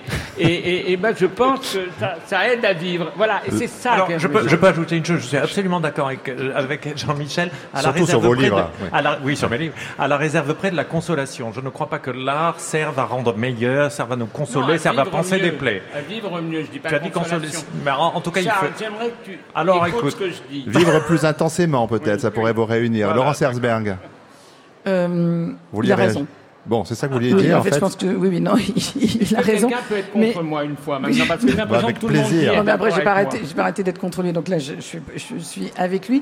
Je voudrais quand même, on a quand même beaucoup parlé aussi de formes assez traditionnelles d'art, quand même. On a parlé du cinéma, on a parlé de la peinture, de la littérature, euh, du théâtre. On n'a pas parlé des nouvelles formes. Euh, notamment données par le numérique, qui sont aussi des formes d'art, et pour lequel, là, on est très clairement dans une démocratisation euh, culturelle. D'ailleurs, un peu comme dans, dans la musique. C'est inimaginable ce qui fleurit sur Internet de travail, de détournement, par exemple, d'œuvres d'art, dont on peut imaginer au départ qu'on s'insurge parce que euh, ça ne respecte pas les droits d'auteur, parce que ça dé- dé- détourne des œuvres classiques, ça prend une partie d'un film pour en rajouter à un autre, à une bande-son, ça prend une œuvre d'art euh, et ça détourne Mona Lisa, etc. Mais qu'est-ce que ça fait? Ça fait un peu ce que disait euh, Jean-Michel à un moment, ça fait en fait une nouvelle forme de Duchamp, si je puis dire. Et ça, c'est très clairement de l'art, c'est du dadaïsme. Et ça, c'est de nou- nouvelles formes d'artistes, bien évidemment, qui, sont, qui, ont été, qui ont émergé grâce, euh, grâce au numérique grâce à Internet, c'est-à-dire un peu en dehors des circuits au départ normés de nos institutions culturelles. toujours- Et je trouve ça très bien. C'est toujours une volonté de déranger parce que Oui. les artistes, qu'ils soient euh, auprès de dans le Louvre ici ou dans le numérique ou depuis que la grotte de Lascaux, c'est des gens qui sont là pour déranger, pour casser les données, pour arrêter les formatages, pour faire voir un petit peu de ciel bleu. On est là pour déranger et je crois que c'est ça qui rassure les gens qui sont trop parfois euh, engoncés dans quelque chose qui semble dans le brouillard, brouillon, bouilli dans lequel on baigne. Ça leur fait du bien tout d'un coup d'avoir un petit éclair et même si cet éclair est aveuglant. Alors ça les rassure ou ça les dérange. Euh, On a évoqué dans le public tout à l'heure la question de l'éducation nationale. Il faudrait quand même y- revenir avant que ce débat ne s'achève, parce que comment comment donner le, le goût de la créativité, comment euh, amener effectivement des euh, des gens vers le vers la chose culturelle. Alors ça c'est vraiment la le sujet le plus consensuel dans la classe politique, puisque tout le monde est pour et personne ne fait rien. Donc c'est quand même un, un phénomène assez remarquable. En- rien depuis au moins une quinzaine d'années maintenant, ça c'est tout à fait objectif. Il y a dans tous les établissements ou presque des, maîtres, euh, des professeurs qui, font individuellement un travail euh, formidable, mais c'est vraiment des initiatives individuelles. Donc c'est une question que j'ai posée tellement de dizaines de fois depuis quelques presque maintenant dizaines d'années euh, que je ne sais pas qu'est-ce qu'on peut en faire. Mais Serge Lasvigne, alors comment on accompagne, comment on fait de l'entrisme dans l'éducation nationale? Quand on est le centre Pompidou, on peut pas appeler la ministre de de l'éducation, pardon, et dire bon qu'est-ce qu'on fait ensemble très concrètement Comment on amène le plus grand nombre d'enfants dans les musées, dans elle les théâtres Elle dans les- supprime des matières, la ministre de l'Éducation. Alors Serge Lasvigne, l'éducation euh, ou la artistique, culturelle, on peut employer différents mots? On reçoit 150 000 enfants par an.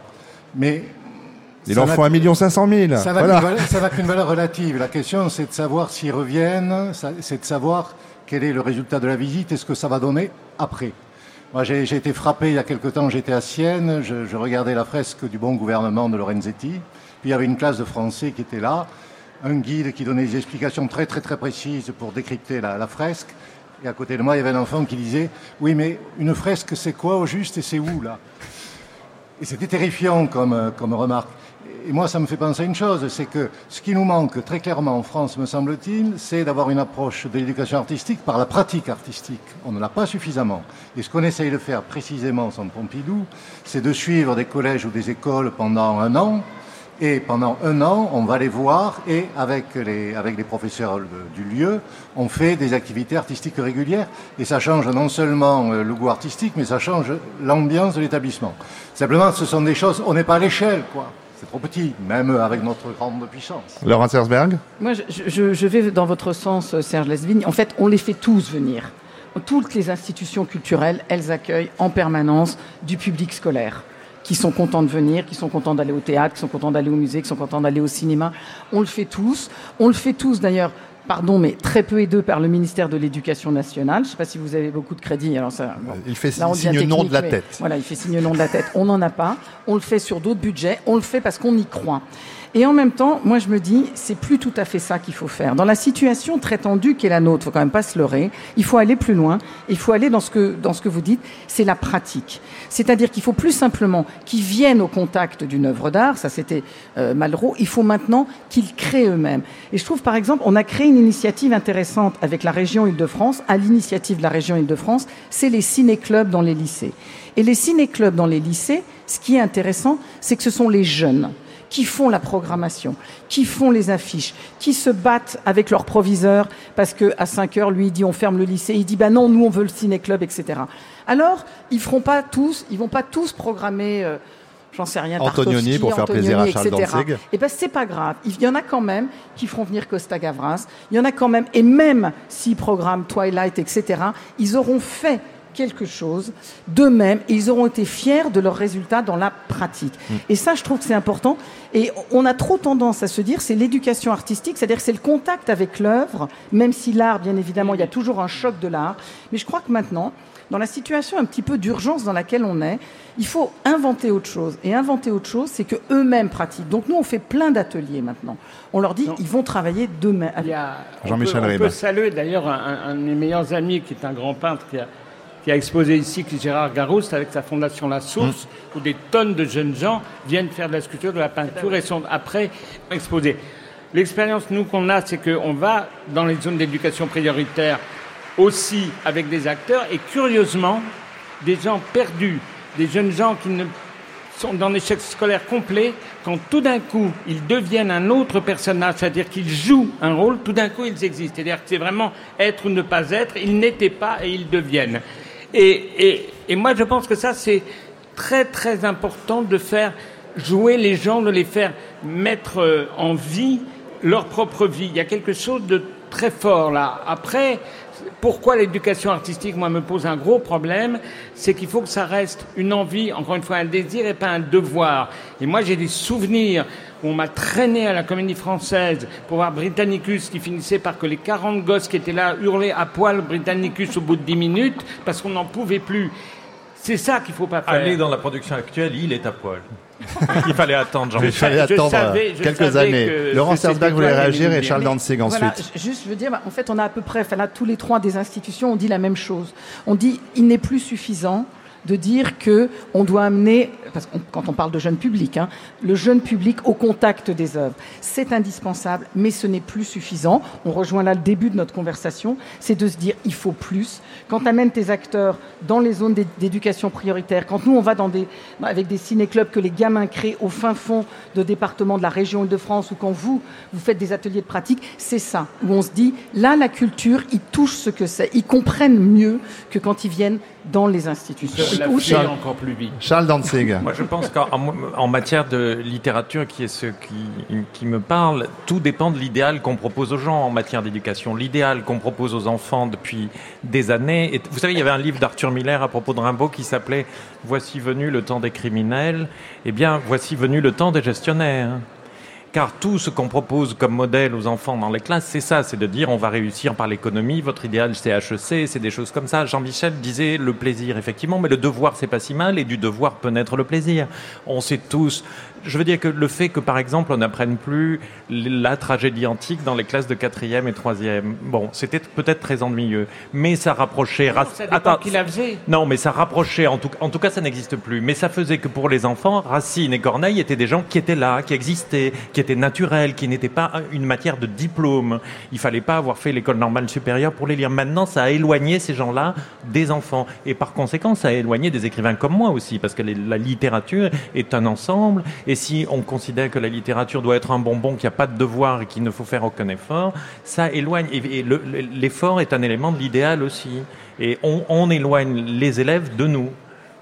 Laurent Sersberg, vous J'avais envie de demander à Charles Dancing, parce qu'il parlait de la tragédie, j'avais envie de, de nous faire parler tous de la princesse de Clèves. Donc euh, la princesse de Clèves qui a été quand même remise dans l'actualité euh, il y a quelques années. Et alors moi, je n'osais même pas dire que moi, ça avait été un grand émerveillement dans mon enfance, euh, la, la- enfin dans mon adolescence quand même, la princesse de Clèves. Et du coup, euh, j'en parlais avec mes enfants. Alors eux, la princesse de Clèves, non.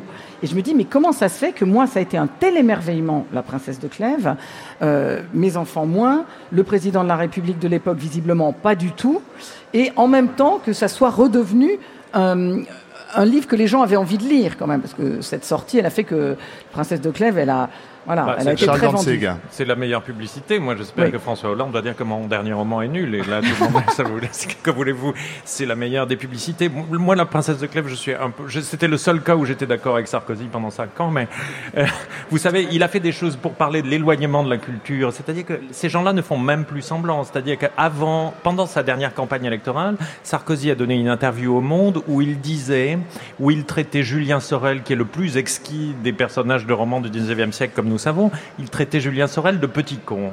Dans l'interview, il dit Julien Sorel, ce petit con ne reconnaît pas Napoléon. On, on- on supposait très fortement qu'évidemment, il y avait une, une espèce d'assimilation entre Sarkozy et Napoléon, mais voilà comment un président de la République parle de nos jours d'un héros de la Non, littérature. Pas le Sarkozy, il est pas. Si on fait une émission sur l'art et la culture, je ne suis pas sûr que ce soit une référence. Bon, elle est de- presque terminée de toute façon, donc euh, on va pas s'é- s'é- s'éloigner trop loin dans ce, dans ce sujet-là, mais il n'empêche que ça, ça ramène à un autre sujet, Charles Danzig, qui est euh, que les, les élites, en tout cas politiques, euh, autrefois, un banquier, un homme d'affaires, aller à l'opéra, Oui. aller au théâtre, lisaient des livres, on peut tous le dire très clairement, ce n'est plus le cas. Je Et cet éloignement de la classe politique à l'heure. du monde culturel, euh, on en paye euh, tous. Il y a euh, quand même un souvenir magnifique de Pompidou. Jean-Michel Rime Ah oui, non mais, oui, mais non mais allez voir 40 ans, l'exposition il y a 40 consacrée à Raymond Paulin et vous verrez comment l'art entrait à l'Élysée d'une façon merveilleuse. que- non, mais dans les hommes, c'était bouleversant. Quand l'affaire Gabriel Russier, on lui pose une question et tout d'un coup, il fait un poème des Loirs. J'aimerais que ça revienne. Oui, c'est ça. Moi, je suis pour Christiane l'hypocrisie de ces gens-là. Je- Christiane Taubira. Je suis Christiane pour l'hypocrisie des politiques qui fassent semblant de s'intéresser à ça. Ils ne font plus semblant.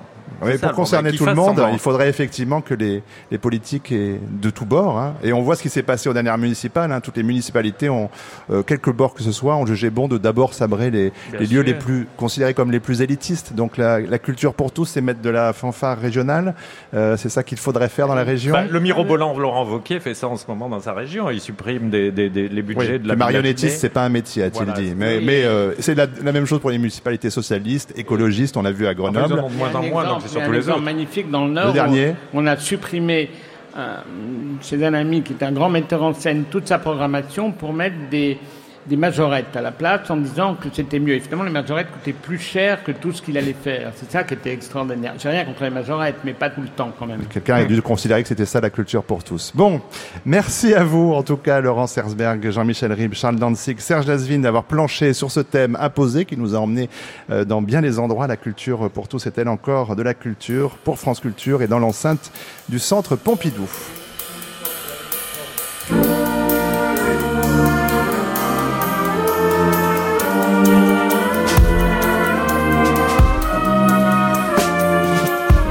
Grande traversée, pourquoi la culture?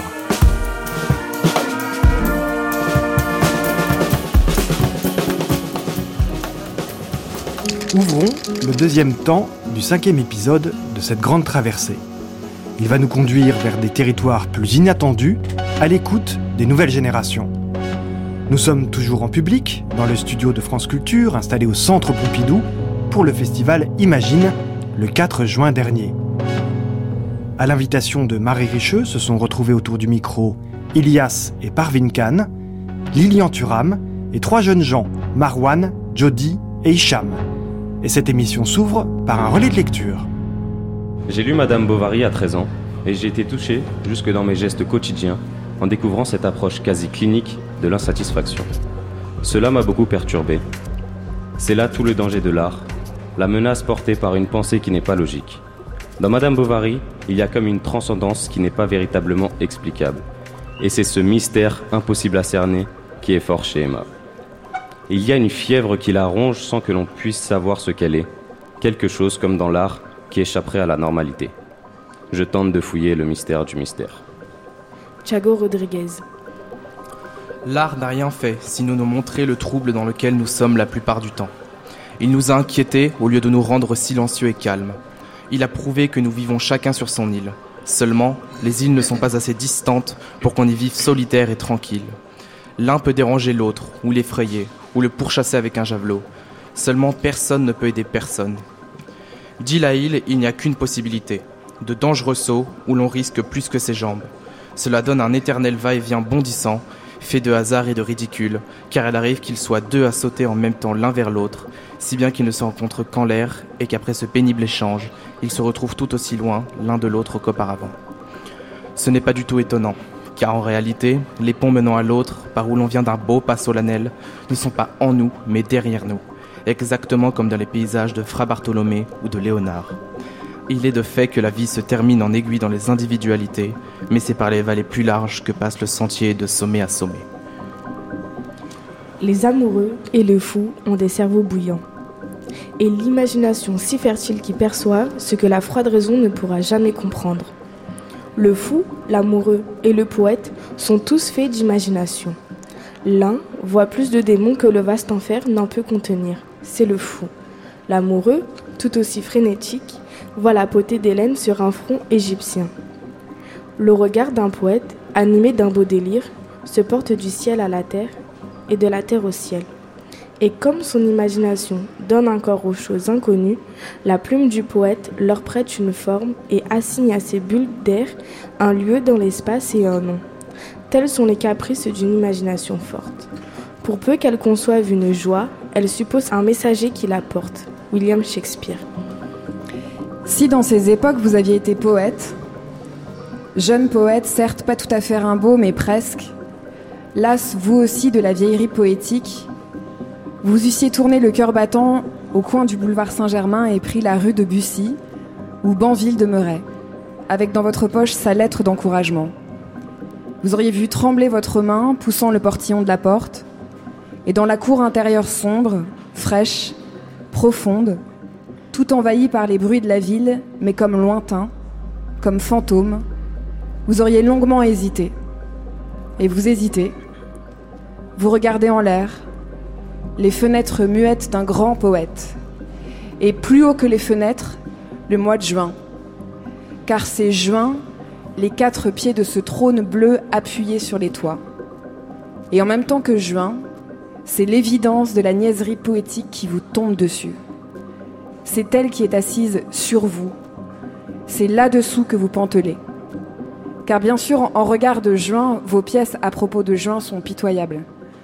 Et sans aller chercher juin qui est très haut et rebelle comme le sens, en regard même de la langue, vos poèmes sont loin de tout compte, loin du vrai. Vos vers impuissants à traduire ce que vous êtes en pure prière, sans déchets, en langue de juin. Non, rien ne triomphe avec des mesures dans le poème, ni juin, ni la langue, ni vous. Alors vous fuyez, vous êtes déjà à la gare d'Austerlitz. Les trains dans le soir sont si beaux quand on s'est défait du fardeau de devoir en parler. Pierre Michon. Je vais danser ce soir. Qu'est-ce que je fais ce soir? Ce soir, tu vas danser. Oui, je vais danser. Et il ne va rien comprendre. Je vais danser et danser. Mohamed.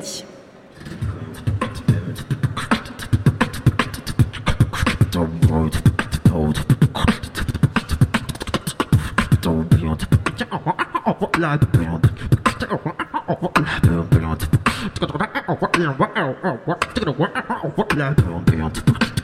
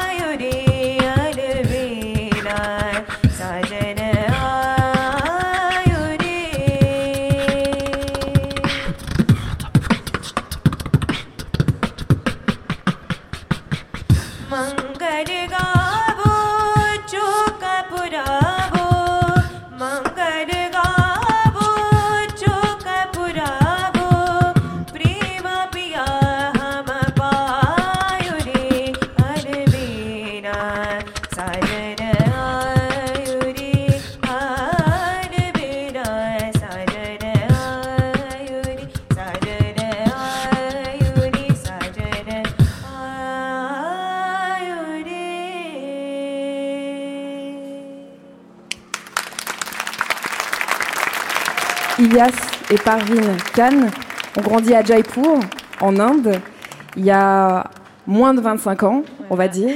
Et quand je leur ai dit qu'on allait vous rencontrer, Lilian Thuram, ils m'ont dit qu'ils ne savaient pas qui vous étiez. Mais vraiment pas du tout, du tout, du tout, du tout, du tout. Alors je leur ai dit que vous avez longtemps joué au football, que vous avez fait la fierté de l'équipe de France, et puis que vous avez cessé de jouer officiellement au football et que vous avez fondé une fondation, euh, notamment qui s'implique dans l'éducation contre le racisme. Du coup, ils ont été regarder des vidéos YouTube et ils vous ont vu parler et jouer au football. Mais parler aussi. Bonjour Lilian Thuram. Bonjour. Quant à Jody, Hicham et Marwan, que j'ai rencontrés il y a quelques mois en faisant de la radio avec eux dans leur lycée à, à Saint-Denis, leur lycée sujet, ils sont nés euh, entre 1996 et 2000 à peu près à cette période, vous marquiez des buts euh, mémorables et ils savent à peu près qui vous êtes. Je leur ai dit, Lilian Thuram sera là, Cependant, vous, vous ne connaissez ni Ilias, ni Parvin, ni Jody, ni Hicham, ni Marwan. Et donc on s'est dit qu'un grand musée français, c'était un bon endroit pour faire connaissance. Donc bienvenue à vous et merci à tous les cinq d'être là. Bonjour à tous et bonjour à vous. Vous écrivez euh, souvent qu'il faut modifier les imaginaires, qui revient à chaque génération. En quoi est-ce qu'il faut modifier les imaginaires et pourquoi c'est à chaque génération de refaire ce travail? Mais ce qui est euh, très important, c'est-à-dire il faut prendre conscience que le fait culturel, c'est le fait de faire les choses par habitude. Et lorsqu'on fait des choses par habitude, on n'y réfléchit pas trop souvent. Et parfois, on a tendance à reproduire les hiérarchies du passé. Donc, il est important que chacun de nous puisse euh, nous questionner sur la société dans laquelle nous vivons. Et pour moi, c'est fondamental. Si nous voulons faire une société plus égalitaire, et je pense que le fait culturel, euh, trop souvent, on met des hiérarchies même dans le fait culturel. Et il faut euh, faire en, sorte de faire tomber ces hiérarchies pour comprendre qu'il n'y a pas de hiérarchie supérieure à d'autres. Ici, on est dans un musée où il y a des œuvres d'art. On traverse la place et on peut euh, écouter de la musique, de la recherche sonore. Il y a de l'art partout dans cet endroit. En quoi est-ce que la fréquentation des œuvres d'art et le contact avec les œuvres d'art a participé, par exemple, pour vous, dans cette prise de conscience qu'il fallait changer les imaginaires et de quelle manière? Ben, c'est assez facile. Je me souviens la première fois où euh, je prenais des cours de français et euh, chez euh, ce monsieur en question, il y avait un tableau au mur. Et euh, je disais, tiens, euh, des tableaux au mur, ça sert pas à grand chose. Je me disais. Et puis euh, je lui ai posé la question. Je lui ai dit, attendez, euh, qui est ce peintre? Et donc c'était une reproduction d'une peinture de Soutine avec des carcasses de, de bœuf. Et il m'a expliqué. Et en m'expliquant, j'ai compris l'œuvre. Et je me suis dit, tiens, effectivement, je suis arrivé avec un préjugé négatif. Et quand il m'a donné à comprendre l'œuvre, eh ben, ça m'a parlé. Parce qu'en fait, une, œuvre raconte euh, l'histoire d'un homme et l'histoire euh, d'un pays et l'histoire d'une période. Et ce même euh, monsieur m'a aussi éduqué au jazz. Et là aussi, c'est extraordinaire parce qu'il m'a raconté l'histoire du jazz et pourquoi le jazz était né aux États-Unis. Et donc voilà pourquoi je pense qu'il est fondamental d'éduquer les enfants à comprendre l'œuvre artistique et surtout à leur faire prendre conscience que tout autour d'eux, en fait, il y a de l'art. Parce que c'est pas simplement dans les musées. Et moi, euh, j'ai compris euh, en grandissant que par exemple aux Antilles, il y avait une musique que j'adorais, c'était le gros cas. Mais là aussi, c'est de l'art. Parce qu'en fait, le gros cas raconte l'histoire de la Guadeloupe. Et je pense qu'effectivement, euh, trop souvent, euh, certaines personnes, comme moi lorsque j'étais enfant, je n'avais pas cette capacité à comprendre l'œuvre artistique et à comprendre l'importance de, des œuvres artistiques. Et alors c'est passé par où quand vous dites à un moment donné j'ai compris qu'il y avait le gros cas, que cette musique existait et qu'elle avait une histoire et qu'elle m'ouvrirait à quelque chose? C'est c'est quelqu'un qui vous a mis la puce à l'oreille? C'est quelqu'un qui vous a emmené à en écouter ou c'est quelqu'un qui vous a raconté? Non, pas du tout, parce qu'en fait, le gros cas, depuis euh, tout petit euh, aux Antilles, j'en faisais, j'en écoutais, mais en fait, j'avais pas euh, perçu en fait tout ce que ça racontait. C'est pour cela que je dis que c'est avant tout une éducation, éduquer à comprendre qu'est-ce que c'est euh, l'œuvre artistique. Euh, pourquoi, par exemple, euh, on peut facilement comprendre le hip-hop? Comment on peut comprendre, je dirais, Chéri Samba? Par exemple, Chéri Samba, c'est un peintre congolais que j'adore. Et effectivement, lorsque vous observez euh, ces tableaux, ces, ta ces tableaux racontent euh, une période, une histoire. Et donc, lorsque vous euh, commencez à comprendre Chéri Samba, euh, vous êtes obligé d'aller voir un peintre qui s'appelle, par exemple, Moquet. Et donc, je trouve que c'est ça l'importance. Mais effectivement, euh, au départ, il y a ce professeur, et après, il y a eu euh, la lecture de, de livres aussi. Après, j'ai rencontré en Italie, lorsque j'étais joueur de foot, un monsieur qui, euh, Pasquale Lecchese, euh, qui s'occupait de la, de la fiera, euh, je parle italien, de la foire, pas moi, mais de la foire de, d'art contemporain à Milan. Et donc là aussi, il m'a éduqué à comprendre les œuvres d'artistes italiens.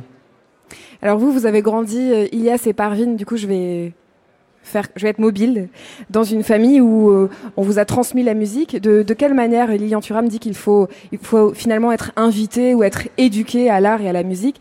Comment est-ce que ça s'est passé pour toi, par exemple, Parvin Euh, donc moi, euh, mon, mais mon père vient d'une famille musicienne depuis euh, des générations et des générations, comme c'est en Inde. Et moi, contrairement à euh, mon choix presque, au début, euh, j'aimais bien la musique, mais euh, prendre des cours tous les jours, comprendre ça, en plus c'est de la musique euh, classique indienne, donc c'est pas forcément, euh, c'est pas du hip-hop, donc c'est pas cool presque. Euh, C'était pas le ce qui me plaisait le plus, mais plus en plus en grandissant, j'ai com- commencé à apprécier ce que j'avais appris et euh, même aujourd'hui en fait, je con- continue à me dire que j'ai beaucoup de chance et et c'est très très important parce que je pense que si on m'avait pas presque forcé, je pense, ou même euh, ouvert vraiment les yeux, j'aurais on peut passer à côté de beaucoup de choses, je pense. Et des choses comme quoi, par exemple Parce que euh, à quoi ça t'a ouvert la musique De quelle manière? Est-ce que ça a changé ta vision de toi-même ou ta vision du monde? Comment est-ce que ça agit concrètement sur toi, l'art? Ah, euh, moi, c'est ma vie, c'est c'est sûr que c'est influencé par la musique. Déjà, euh, au début, quand je faisais du chant indien, euh, je montrais pas trop, par exemple, à l'école, parce que voilà, c'était, j'étais pas comme tout le monde finalement. Et plus j'ai grandi, plus j'ai commencé à le montrer. Et pour moi, euh, vraiment, ce qui a changé, c'est quand je suis venue en France il y a trois ans pour faire de la musique et en découvrant d'autres musiciens, une autre culture de ce que j'avais connu, j'ai commencé vraiment à apprécier ce que j'avais et en même temps à m'ouvrir encore plus aux, aux autres styles, aux autres gens, aux autres cultures.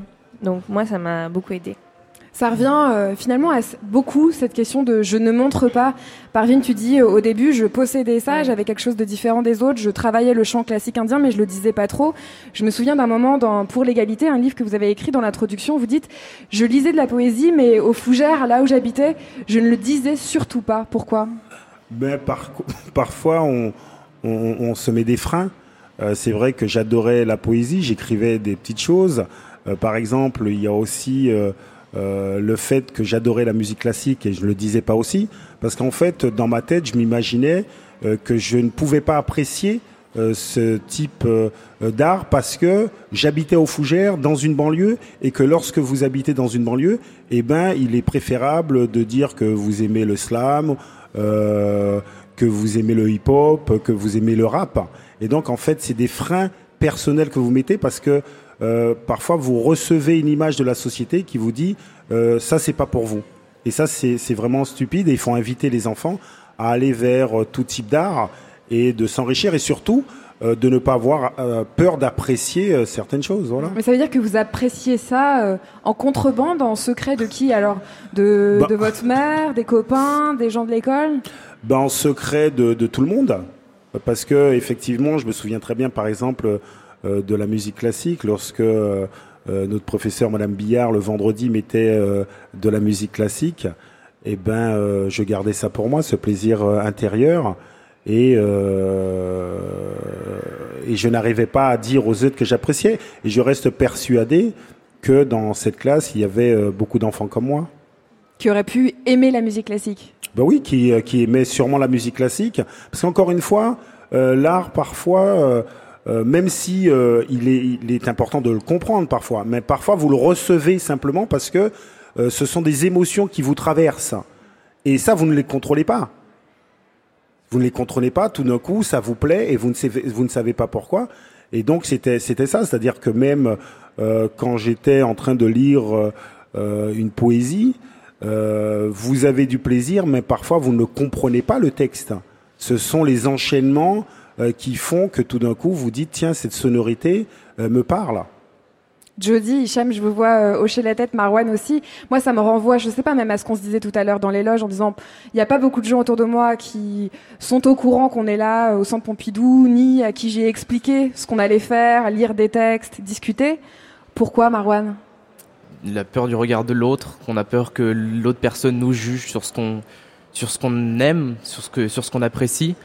Par exemple, moi j'ai mon frère qui qui me dit mais arrête d'écouter ces gens qui te disent d'aller faire ça au centre Pompidou, c'est vraiment c'est vraiment pour les pour les imbéciles. Moi je lui dis mais arrête de juger et c'est viens pour voir en fait. Et au final, c'est j'ai arrêté de me mettre des barrières, j'ai décidé juste de faire ce que j'ai faire ce que j'aimais Hicham, il y l'impression qu'il y a des choses que toi tu aimes ou auxquelles tu es sensible et, euh, et que tu ne peux pas partager autour de toi Ou que tu apprends petit à petit à partager autour de toi?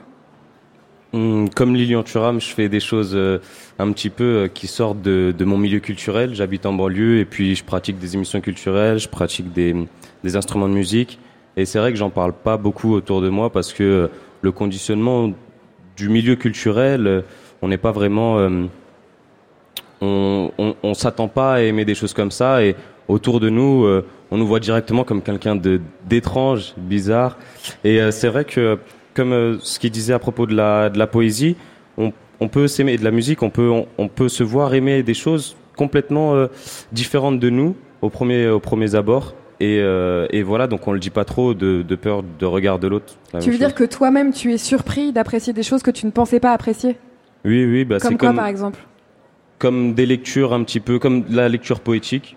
Quand, quand j'ai commencé à, à vraiment lire des, du, Victor Hugo, je me suis, je me suis vu apprécier bah, l'éloquence, euh, l'éloquence et puis les, les sonorités qui sortaient. Et, et c'est vrai que c'était tout nouveau pour moi et c'était, euh, c'était impressionnant en fait. C'était, ça me troublait. C'est vrai? Et du coup, tu as fait comment avec ce trouble? Tu as fait de la place à ce trouble-là en disant je vais aller vers ce qui me trouble, je vais aller vers cette lecture?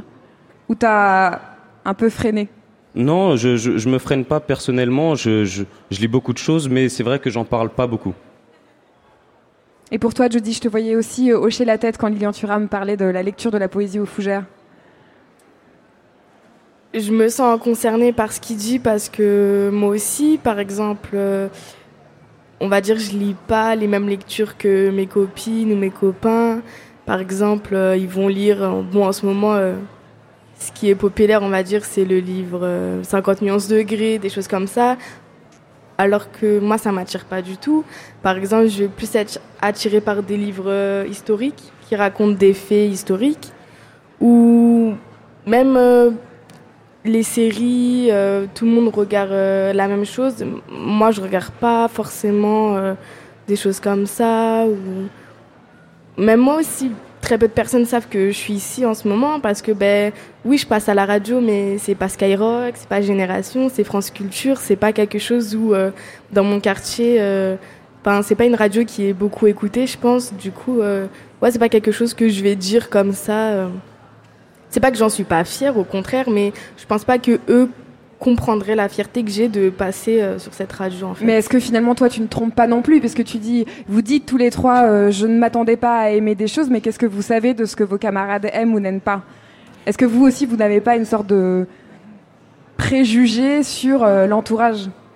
Si, peut-être. Enfin, ça m'est déjà arrivé de pas vouloir en parler. Et une fois que j'en ai parlé, on m'a dit Ah, mais c'est bien, moi aussi et tout. Donc, du coup, j'ai été étonnée. Mais le plus souvent, c'est rare que. Enfin, en- autour de nous, pour ceux qui habitent en banlieue, c'est rare d'avoir une réaction comme ça. En général, c'est plutôt euh, Ah, mais euh, qu'est-ce que tu fais? Ou euh, c'est nul Ou des choses comme ça. Après.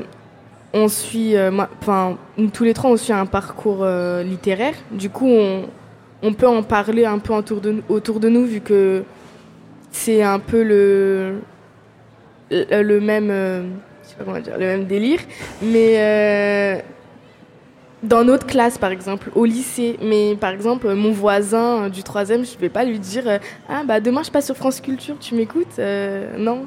Je pense qu'il sait même pas c'est quoi le numéro de la radio. Enfin, Ça ramène à ce que vous disiez, Lilian Thuram, sur le fait culturel et, et ce que vous écrivez aussi à propos de la manière dont les parents ou l'entourage disent la vie ou prédisent la vie ou préécrivent la vie, la manière dont elle nous est transmise, ce qu'on a le droit, les territoires où on a le droit d'aller, les territoires artistiques.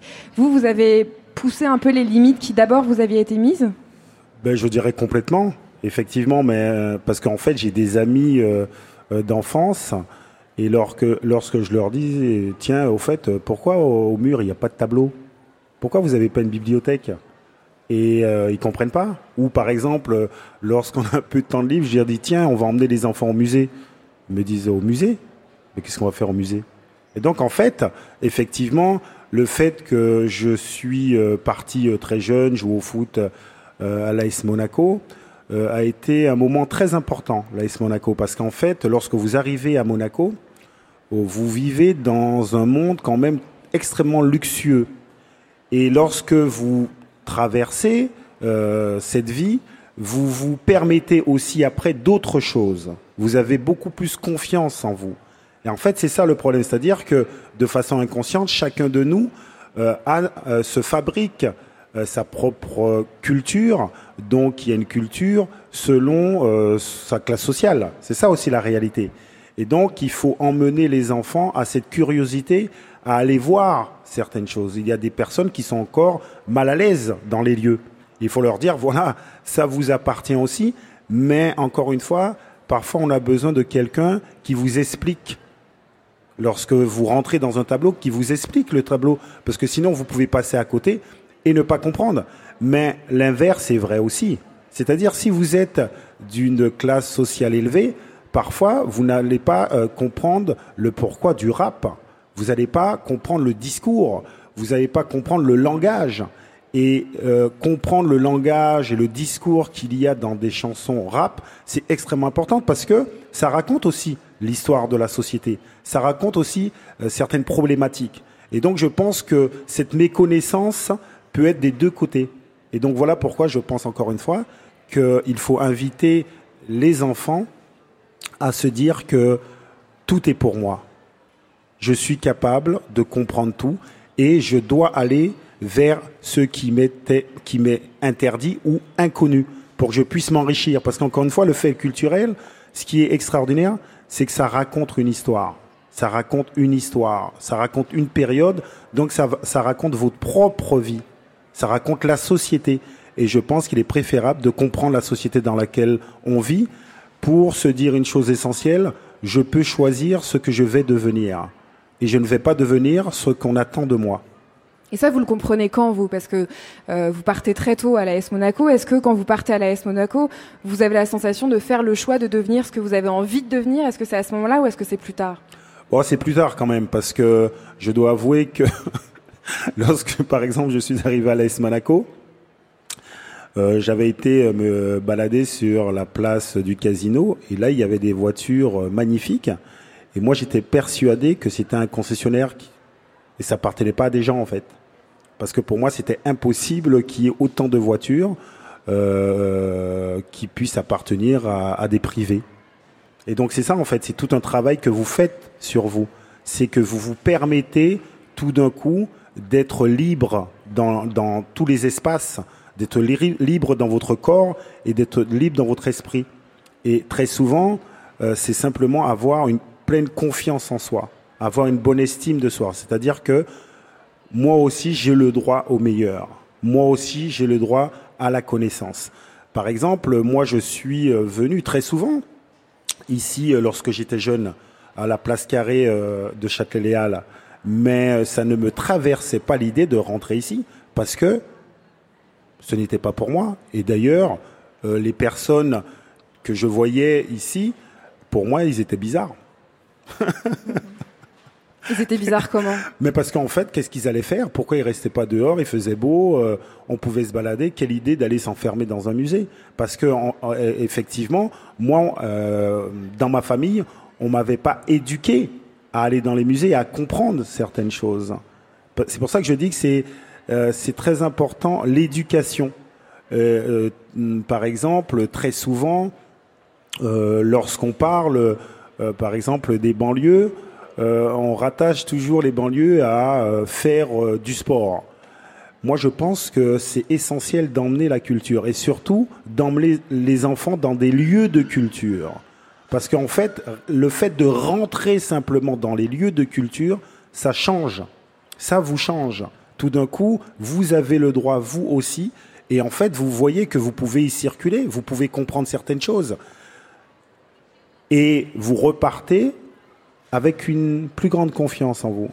Parce que c'est ça qui fait la différence. Avoir confiance, comprendre certaines choses. Parce qu'en fait, parfois, on a honte de ne pas comprendre. Parce qu'on finit par croire que, euh, que peut-être qu'on finit par intégrer un discours. Voilà, il y a certaines choses qui ne sont pas pour vous. Parce que peut-être que vous n'allez pas le comprendre ou parfois vous n'allez pas mériter ces choses-là. Et donc, il faut vraiment dire aux enfants euh, que le fait culturel est d'une importance capitale. Mais encore une fois, il faut avoir la capacité de ne pas faire de hiérarchie et de voir qu'autour de vous aussi, il y a une culture qui est très très importante. Ilias et Parvin, vous, vous avez euh, reçu l'enseignement ou la transmission de, de la musique. À quel moment est-ce que vous êtes allé chercher autre chose? Vous, c'était c'était quoi pour vous l'inconnu dont on parle? Est-ce que toi, tu as eu Ben- l'impression, Ilias, de, de pousser des portes qui, a priori, ne t'étaient pas réservées? Oui, parce que euh, comme j'ai commencé à apprendre la musique avec la musique traditionnelle classique indienne, avec les tablas, et euh, j'aimais beaucoup la musique contemporaine aussi, comme le hip-hop euh, et tout ça. Et mon père, il est pas, il aime pas ça trop. Qu'est-ce qu'il t'a dit quand tu lui as dit que tu voulais faire aussi de la musique contemporaine? Il disait rien, il disait bon, tu vas pas réussir, je sais pas, un truc un peu comme ça. Il- Alors, et quand j'ai vu le beatbox, j'avais super envie d'apprendre. Et, euh, voilà, et quand je, après, je, je le faisais en cachant et pas en montrant à mon père, sinon il devenait un peu en colère. Alors, euh, et après, il y avait un concert où je suis allé, j'ai fait devant lui. Où ça? En Inde, euh, chez à Jaipur. Et là, il a commencé, et là, il a dit, c'est bien que tu as fait, garde ça et travaille. Et du coup, t'as continué. Finalement, t'as poussé une première porte interdite, t'as montré et t'as continué. Voilà. Parvin, ce serait quoi, toi, les portes interdites que t'as poussées? Euh, bah en fait, Ilias et moi, on on vient vraiment de la même famille. C'est drôle, on a vraiment des parcours complètement différents. Parce que moi, c'était au contraire, euh, j'ai essayé de pousser ce côté euh, qu'on m'avait pour être comme tout le monde. Et Ilias, il avait acquis déjà ce truc d'être comme tout le monde, et lui, il a essayé d'être encore différent. Je sais pas comment expliquer, mais si si, c'est très compréhensible. Et euh, mais euh, pour moi, vraiment, ça a été euh, de rencontrer, euh, de sortir, comme Thuram le disait, c'est vraiment de sortir de ce qu'on connaît. Et à un moment, pour moi, franchir les portes, c'est vraiment de sortir de ce qu'on connaît, de sa limite, on va dire, confortable. Et là, je pense que c'est là l'apprentissage et la confiance vient vraiment de, de ce qu'on connaît pas.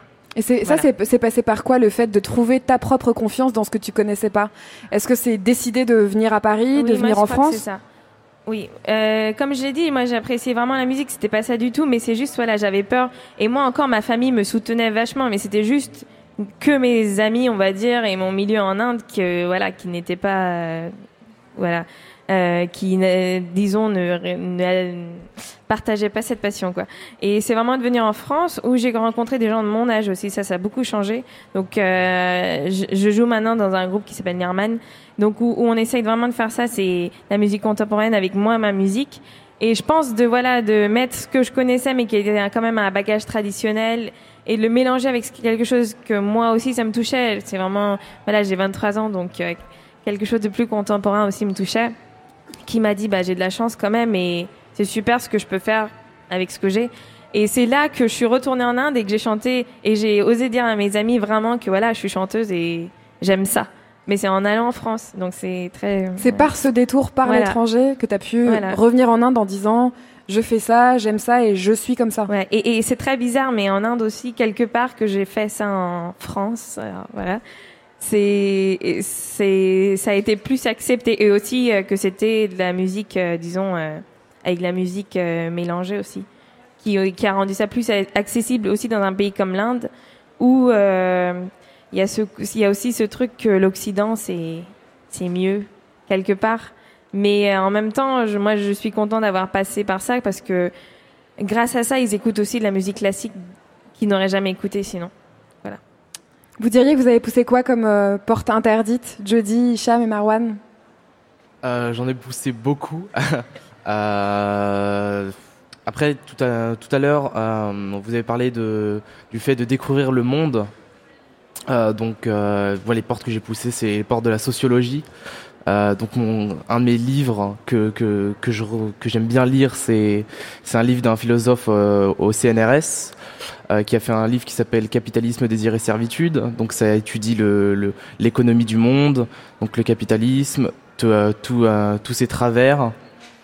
Et donc moi, j'ai fait un parcours littéraire, donc j'étais pas destiné à me pencher sur ces choses-là. Mais au final, j'avais j'avais ce besoin de comprendre le monde dans lequel j'étais. J'avais j'avais du mal à me dire tiens, c'est comme ça, bah je l'accepte. Qu'est-ce qui est comme ça, c'est-à-dire? Le monde, comment, comment il fonctionne, ses rouages, que- pourquoi telle chose se déroule de telle manière. J'avais besoin de savoir qu'est-ce que, qu'est-ce que cachaient ces engrenages, en fait, par, par quel mécanisme ils avaient été faits. Euh, donc j'ai donc je lis je lis ce livre. Euh, je m'intéresse aussi au travail de Bourdieu, euh, qui était sociologue. Euh, et je regarde aussi énormément, énormément. Je passe le clair de mon temps à regarder des vidéos euh, traitant de traitant de l'économie dans le monde, de la sociologie, des comportements humains. C'est vraiment quelque chose que je veux comprendre. C'est quelque chose que vous rencontrez, Lilian Thuram, le désir de comprendre lorsque vous allez, dans le cadre de cette fondation d'éducation, rencontrer le jeune public, le très jeune public. Vous ne vous heurtez pas à l'inverse qui serait on s'en fiche Non, parce qu'en fait, euh, comme euh, j'ai été joueur de foot, euh, ils me regardent avec des grands yeux et ils sont prêts à, à m'écouter, donc ils sont, ils sont curieux. Et moi, justement, c'est ce que j'essaie de déclencher chez les enfants, cette curiosité de comprendre que chacun d'eux sont conditionnés par leurs parents, vont être conditionnés par la vie, et qu'il faut avoir cette capacité à développer une liberté de pensée. Mais cette liberté de pensée euh, peut, euh, peut, devenir vraiment euh, profonde simplement si vous vous emmagasinez des connaissances. Parce que plus vous allez grandir dans, des directions différentes, plus en fait vous allez comprendre qu'il reste beaucoup de choses encore à apprendre. Et comme il reste beaucoup de choses à apprendre, eh ben ça va inciter cette curiosité. Parce qu'encore une fois, moi je suis extrêmement d'accord avec ce jeune homme, c'est comprendre les mécanismes de vie. Mais pour apprendre à se connaître soi-même, parce qu'en fait, effectivement, le plus beau cadeau qu'on puisse se faire à soi-même, c'est apprendre à comprendre comment on fonctionne, pour justement devenir ce que vous avez envie de devenir. Et c'est passé par quoi pour vous?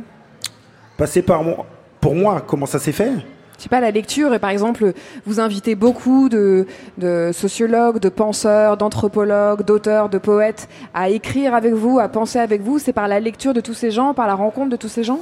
Ben, euh, effectivement, c'est par la rencontre physique et par les lectures. C'est-à-dire que euh, lorsque je suis arrivé dans la région parisienne euh, à l'âge de 9 ans, euh, je n'avais pas beaucoup de réponses à la maison parce que ma maman euh, était euh, femme de ménage et très souvent, lorsque je lui posais euh, des questions, elle n'avait pas de réponse. Donc, j'ai dû faire l'effort d'aller vers la lecture. Et la lecture m'a appris énormément de choses. Voilà pourquoi j'incite souvent les enfants à l'éco- à l'école de lire. Dernièrement, j'ai été faire une semaine en Haïti avec Dany Laferrière.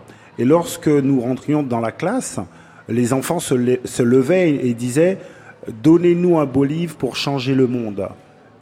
C'est très important de lire parce que, en fait, vous allez euh, pouvoir emmagasiner des informations assez incroyables et vous allez pouvoir partir dans n'importe quelle direction. Et souvent, les personnes autodidactes, effectivement, arrivent à complexifier les choses.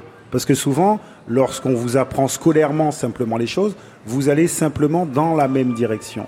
Et donc, euh, moi, j'ai fait ces expériences sur ma propre personne, et je trouve que, ouais, c'est quand vous êtes libre, c'est ouais, c'est c'est une vraie confiance en vous en fait. Lorsque vous êtes libre, ça veut dire qu'il n'y a pas de barrière. Ça veut dire que là, je vais pouvoir rentrer. Je ne sais pas ce qu'il y a de l'autre côté. Par contre, je sais que je vais sortir différent. Je vais sortir différent parce que il y aura une rencontre. Et très souvent, c'est cette rencontre-là qu'il n'y a pas. Moi, si je n'avais pas eu tous ces rencontres, par exemple partir à Monaco, partir en Italie, partir en Espagne, euh, rencontrer de personnes de cultures différentes, de langues différentes, eh ben, je ne serais pas celui que je suis. Mais derrière tout ça, c'est ne pas se mettre de frein. Ça veut dire savoir que la rencontre, c'est la chose la plus importante. Mais la rencontre avec entre personnes, avec l'art. euh, par exemple, il y a quelque chose aussi. Lorsque je passais ici, euh, je trouvais ce bâtiment pas très beau. Jusqu'au jour où on m'a expliqué le bâtiment. Et ça a changé. Et je trouve que c'est ça, c'est donner à comprendre. Mais pour cela, il faut avoir cette curiosité d'aller vers des personnes qui savent plus que vous et qui, qui vont vous enseigner. Est-ce que vous avez souvenir, euh, Ilias et Parvin, de moments de rencontres comme ça qui ont été euh, comme des possibilités d'éclairage avec, euh, avec des musiciens ou avec des artistes à, à Jaipur et qui vous ont, à Jaipur ou à Paris ou ailleurs d'ailleurs, Mm. et qui vous ont ouvert des portes? Oui, ben, quand j'ai rencontré le meilleur joueur de tabla, Zakir Hussain, en Inde, moi, toujours quand je rencontre les musiciens classiques très bons en Inde, ils sont, ils parlent pas beaucoup, ils sont un peu, il y a beaucoup qui ont un peu un ego aussi, mais pas beaucoup. Alors quand j'ai vu Zakir Hussain, moi j'avais cru, lui aussi il aura beaucoup d'ego, il va pas parler euh, beaucoup. Et quand elle m'a vu, il a direct salué ma main, il parlait comme euh, comme un jeune garçon, comme euh, yo comment ça va, tu vois. Et moi j'étais, ça m'a impressionné et là ça m'a vraiment changé en disant que t'as pas besoin d'être t'as pas besoin d'être fort et tu peux être ouvert avec tout le monde. Et voilà, et ça, ça m'a aidé beaucoup à lui faire comprendre. Et il a joué comme avec beaucoup de musiciens jazz et euh, tout type de musiciens. Et ça, ça m'a aussi branché de jouer avec d'autres musiciens euh, internationalement. Et aujourd'hui, c'est ce que vous faites tous les deux Vous jouez avec des musiciens différents, d'horizons différents, de nationalités différentes ici à Paris? Euh, oui, et euh, du coup, je reviens à un, projet euh, qui serait euh, avec lequel euh, on va dans des écoles aussi. Bon, bien sûr, c'est via la musique, donc c'est deux musiciens tunisiens, deux musiciens français et deux musiciens indiens. Et on va dans des écoles vraiment pour des petits primaires et pour leur expliquer voilà la différence. elle est belle la différence qu'on a et d'apprécier du coup les différentes cultures. Et je pense que voilà, on a la chance de pouvoir faire ça via notre musique et parce que c'est vraiment un message que je pense qu'on y croit tous. Et euh, je- voilà, comme Thuram me disait, je pense que c'est vraiment important que ce soit dès le plus petit âge qu'on puisse éduquer les enfants et à cette différence et, et apprécier cette différence. Est-ce que l'un de- d'entre vous se souvient d'une rencontre importante qui aurait euh, déclenché quelque chose? Hicham? Hmm, Peut-être la rencontre avec euh, la radio. La première fois qu'on a fait de la radio, ça a été euh, pour nous tous une, une expérience nouvelle qui cassait un petit peu les codes ou de, ce qu'on faisait euh, extrascolairement. On n'avait pas l'habitude de faire des choses culturelles, euh, des choses qui pouvaient nous apprendre euh, sur nous-mêmes et sur d'autres personnes. Hum, je pense que notre premier rendez-vous avec la radio, ça nous a vraiment ouvert des portes, nos, portes de l'esprit au fait, sur l'ouverture d'esprit et ça nous a permis de, voir qu'il y avait d'autres horizons et d'autres possibilités de, d'envisager un avenir. Mais pourquoi? Parce que finalement, quand on fait de la radio, que ce soit avec nous ou que tu le fasses avec d'autres personnes, on écoute et on parle, chose que vous faites euh, tout le temps. Qu'est-ce qui, qu'est-ce qui a changé, Jody, dans l'expérience avec la radio? Euh, ce qui a changé, euh, bah, déjà, c'est nos sujets de conversation. Parce que à la base, c'était juste un projet scolaire. Du coup, c'était bah, scolaire. Enfin, c'était la radio, mais au lycée, en fait. Et quand tu nous as rappelé, j'ai pas hésité à dire oui, mais j'ai hésité à peut-être en parler et tout, parce que c'est pas euh, euh, les sujets de conversation qu'on parlerait euh, avec nos amis ou des choses comme ça. Par exemple, si je vois euh, mon ami, je vais pas lui parler de l'art et de la culture et tout, alors que c'est quelque chose que j'aime. J'aime bien parler de choses comme ça. Et c'est pas avec tout le monde qu'on peut en parler en fait. Du coup, ça a changé beaucoup de choses. Ça a changé. euh, ça, ça nous a changé nous en fait.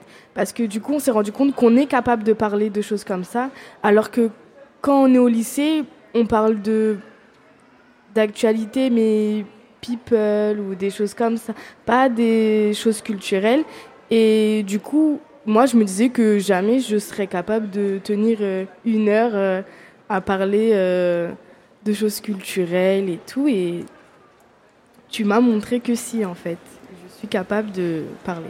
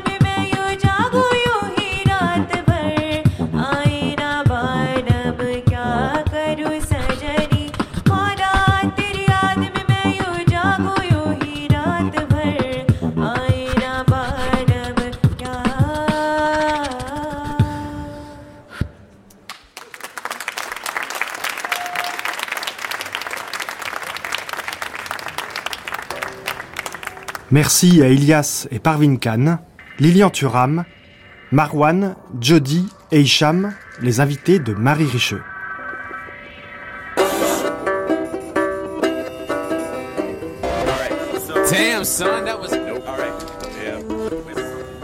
Les 4 et 5 juin dernier, c'est tout le centre Pompidou qui a vécu au rythme du festival Imagine. Des cimaises du Musée national d'art moderne au studio de l'IRCAM, des salles de concert aux espaces des expositions temporaires. Et même un peu au-delà. Quittons un moment l'intérieur du centre Pompidou pour arpenter la piazza devant le centre. C'est là que Marie Richeux et l'équipe des Nouvelles Vagues a imaginé un dispositif original, une marelle radiophonique. Les visiteurs et les passants étaient invités à inscrire, sur le sol de la piazza, un mot qui leur rappelait un souvenir précieux, une émotion forte ou une découverte artistique majeure. Puis, une fois l'inscription faite, à en raconter l'histoire. Ce sont quelques-uns de ces récits que nous allons entendre maintenant, alors que petit à petit, au fur et à mesure des témoignages, le dessin de cette marelle radiophonique se forme sur le sol de la piazza du centre Pompidou. Et que cette dernière séquence soit entendue comme un message de remerciement aux 30 000 visiteurs qui sont venus participer à la première édition du festival Imagine.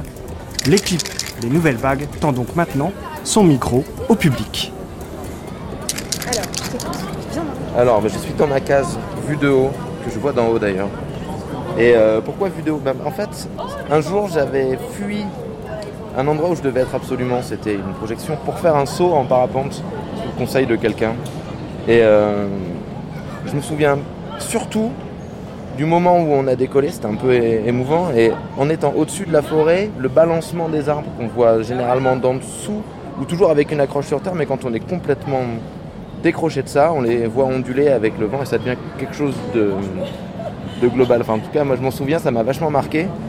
Et comme euh, je fais du- de l'animation, c'est mon métier, euh, après ce mouvement du cinéma d'animation, ce mouvement des arbres qui se balancent comme ça du, du haut, cette espèce de respiration, ça ça m'a toujours marqué. Et j'essaie de le refaire sans cesse. Voilà, c'est... Puis voilà, on s'est enfui pour, euh, pour faire ce saut. Et je me souviens de ce mouvement que j'ai dû replacer après dans tous mes boulots quasiment. Voilà. C'est facile à reproduire le mouvement des arbres Non, euh, c'est absolument, c'est absolument, c'est hyper difficile. C'est quelque chose de, ouais, c'est pas, c'est pas évident. Voilà. Merci beaucoup. De rien. Alors Julien, une grue. Oui. Alors c'est quoi comme souvenir? Euh, c'est un souvenir qui remonte à, à mon adolescence.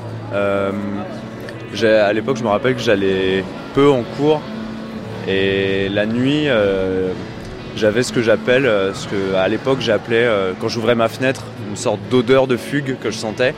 Et très souvent, je sortais de chez moi pour aller me balader la nuit. Et je me rappelle qu'il y avait une très très grande grue dans le centre-ville de Poissy. Et en général, quand j'arrivais là-bas, il était 3-4 heures du matin.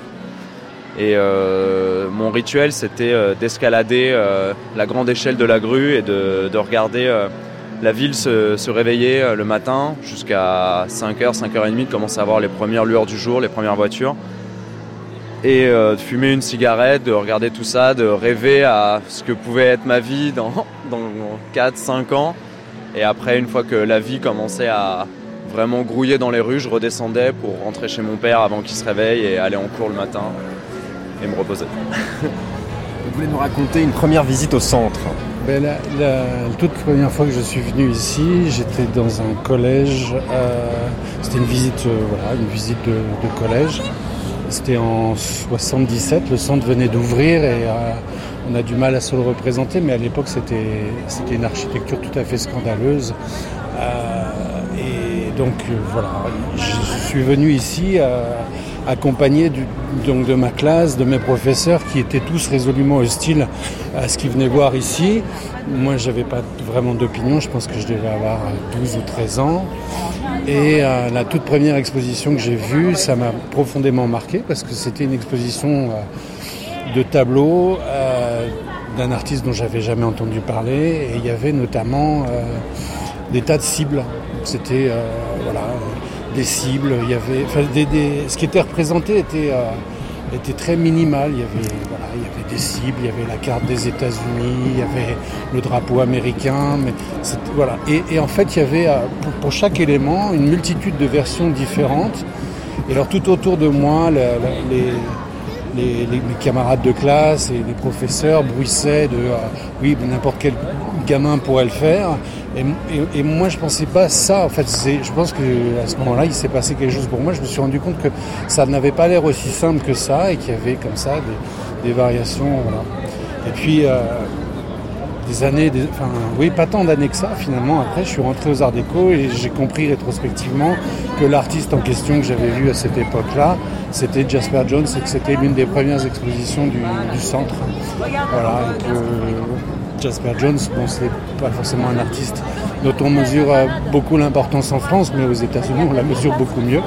Euh, puis comme j'ai un peu étudié aussi aux États-Unis, euh, voilà, c'était pour moi très impressionnant de voir rétrospectivement que ce qui m'avait vraiment arrêté, heurté quand j'avais 12-13 ans et, aucune idée de ce à quoi j'étais destiné, c'est ici que j'ai fini par le, par.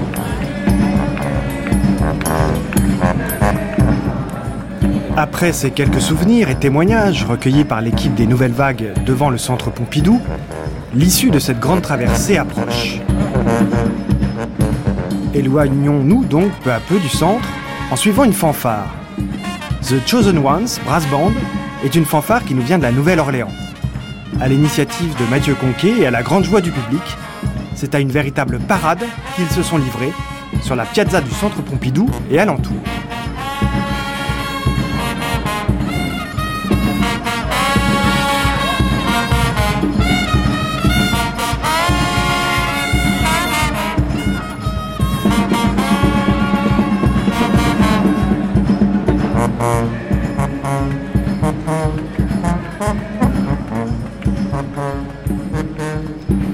Au son des cuivres de la fanfare The Chosen Ones, cette grande traversée Pourquoi la culture s'achève.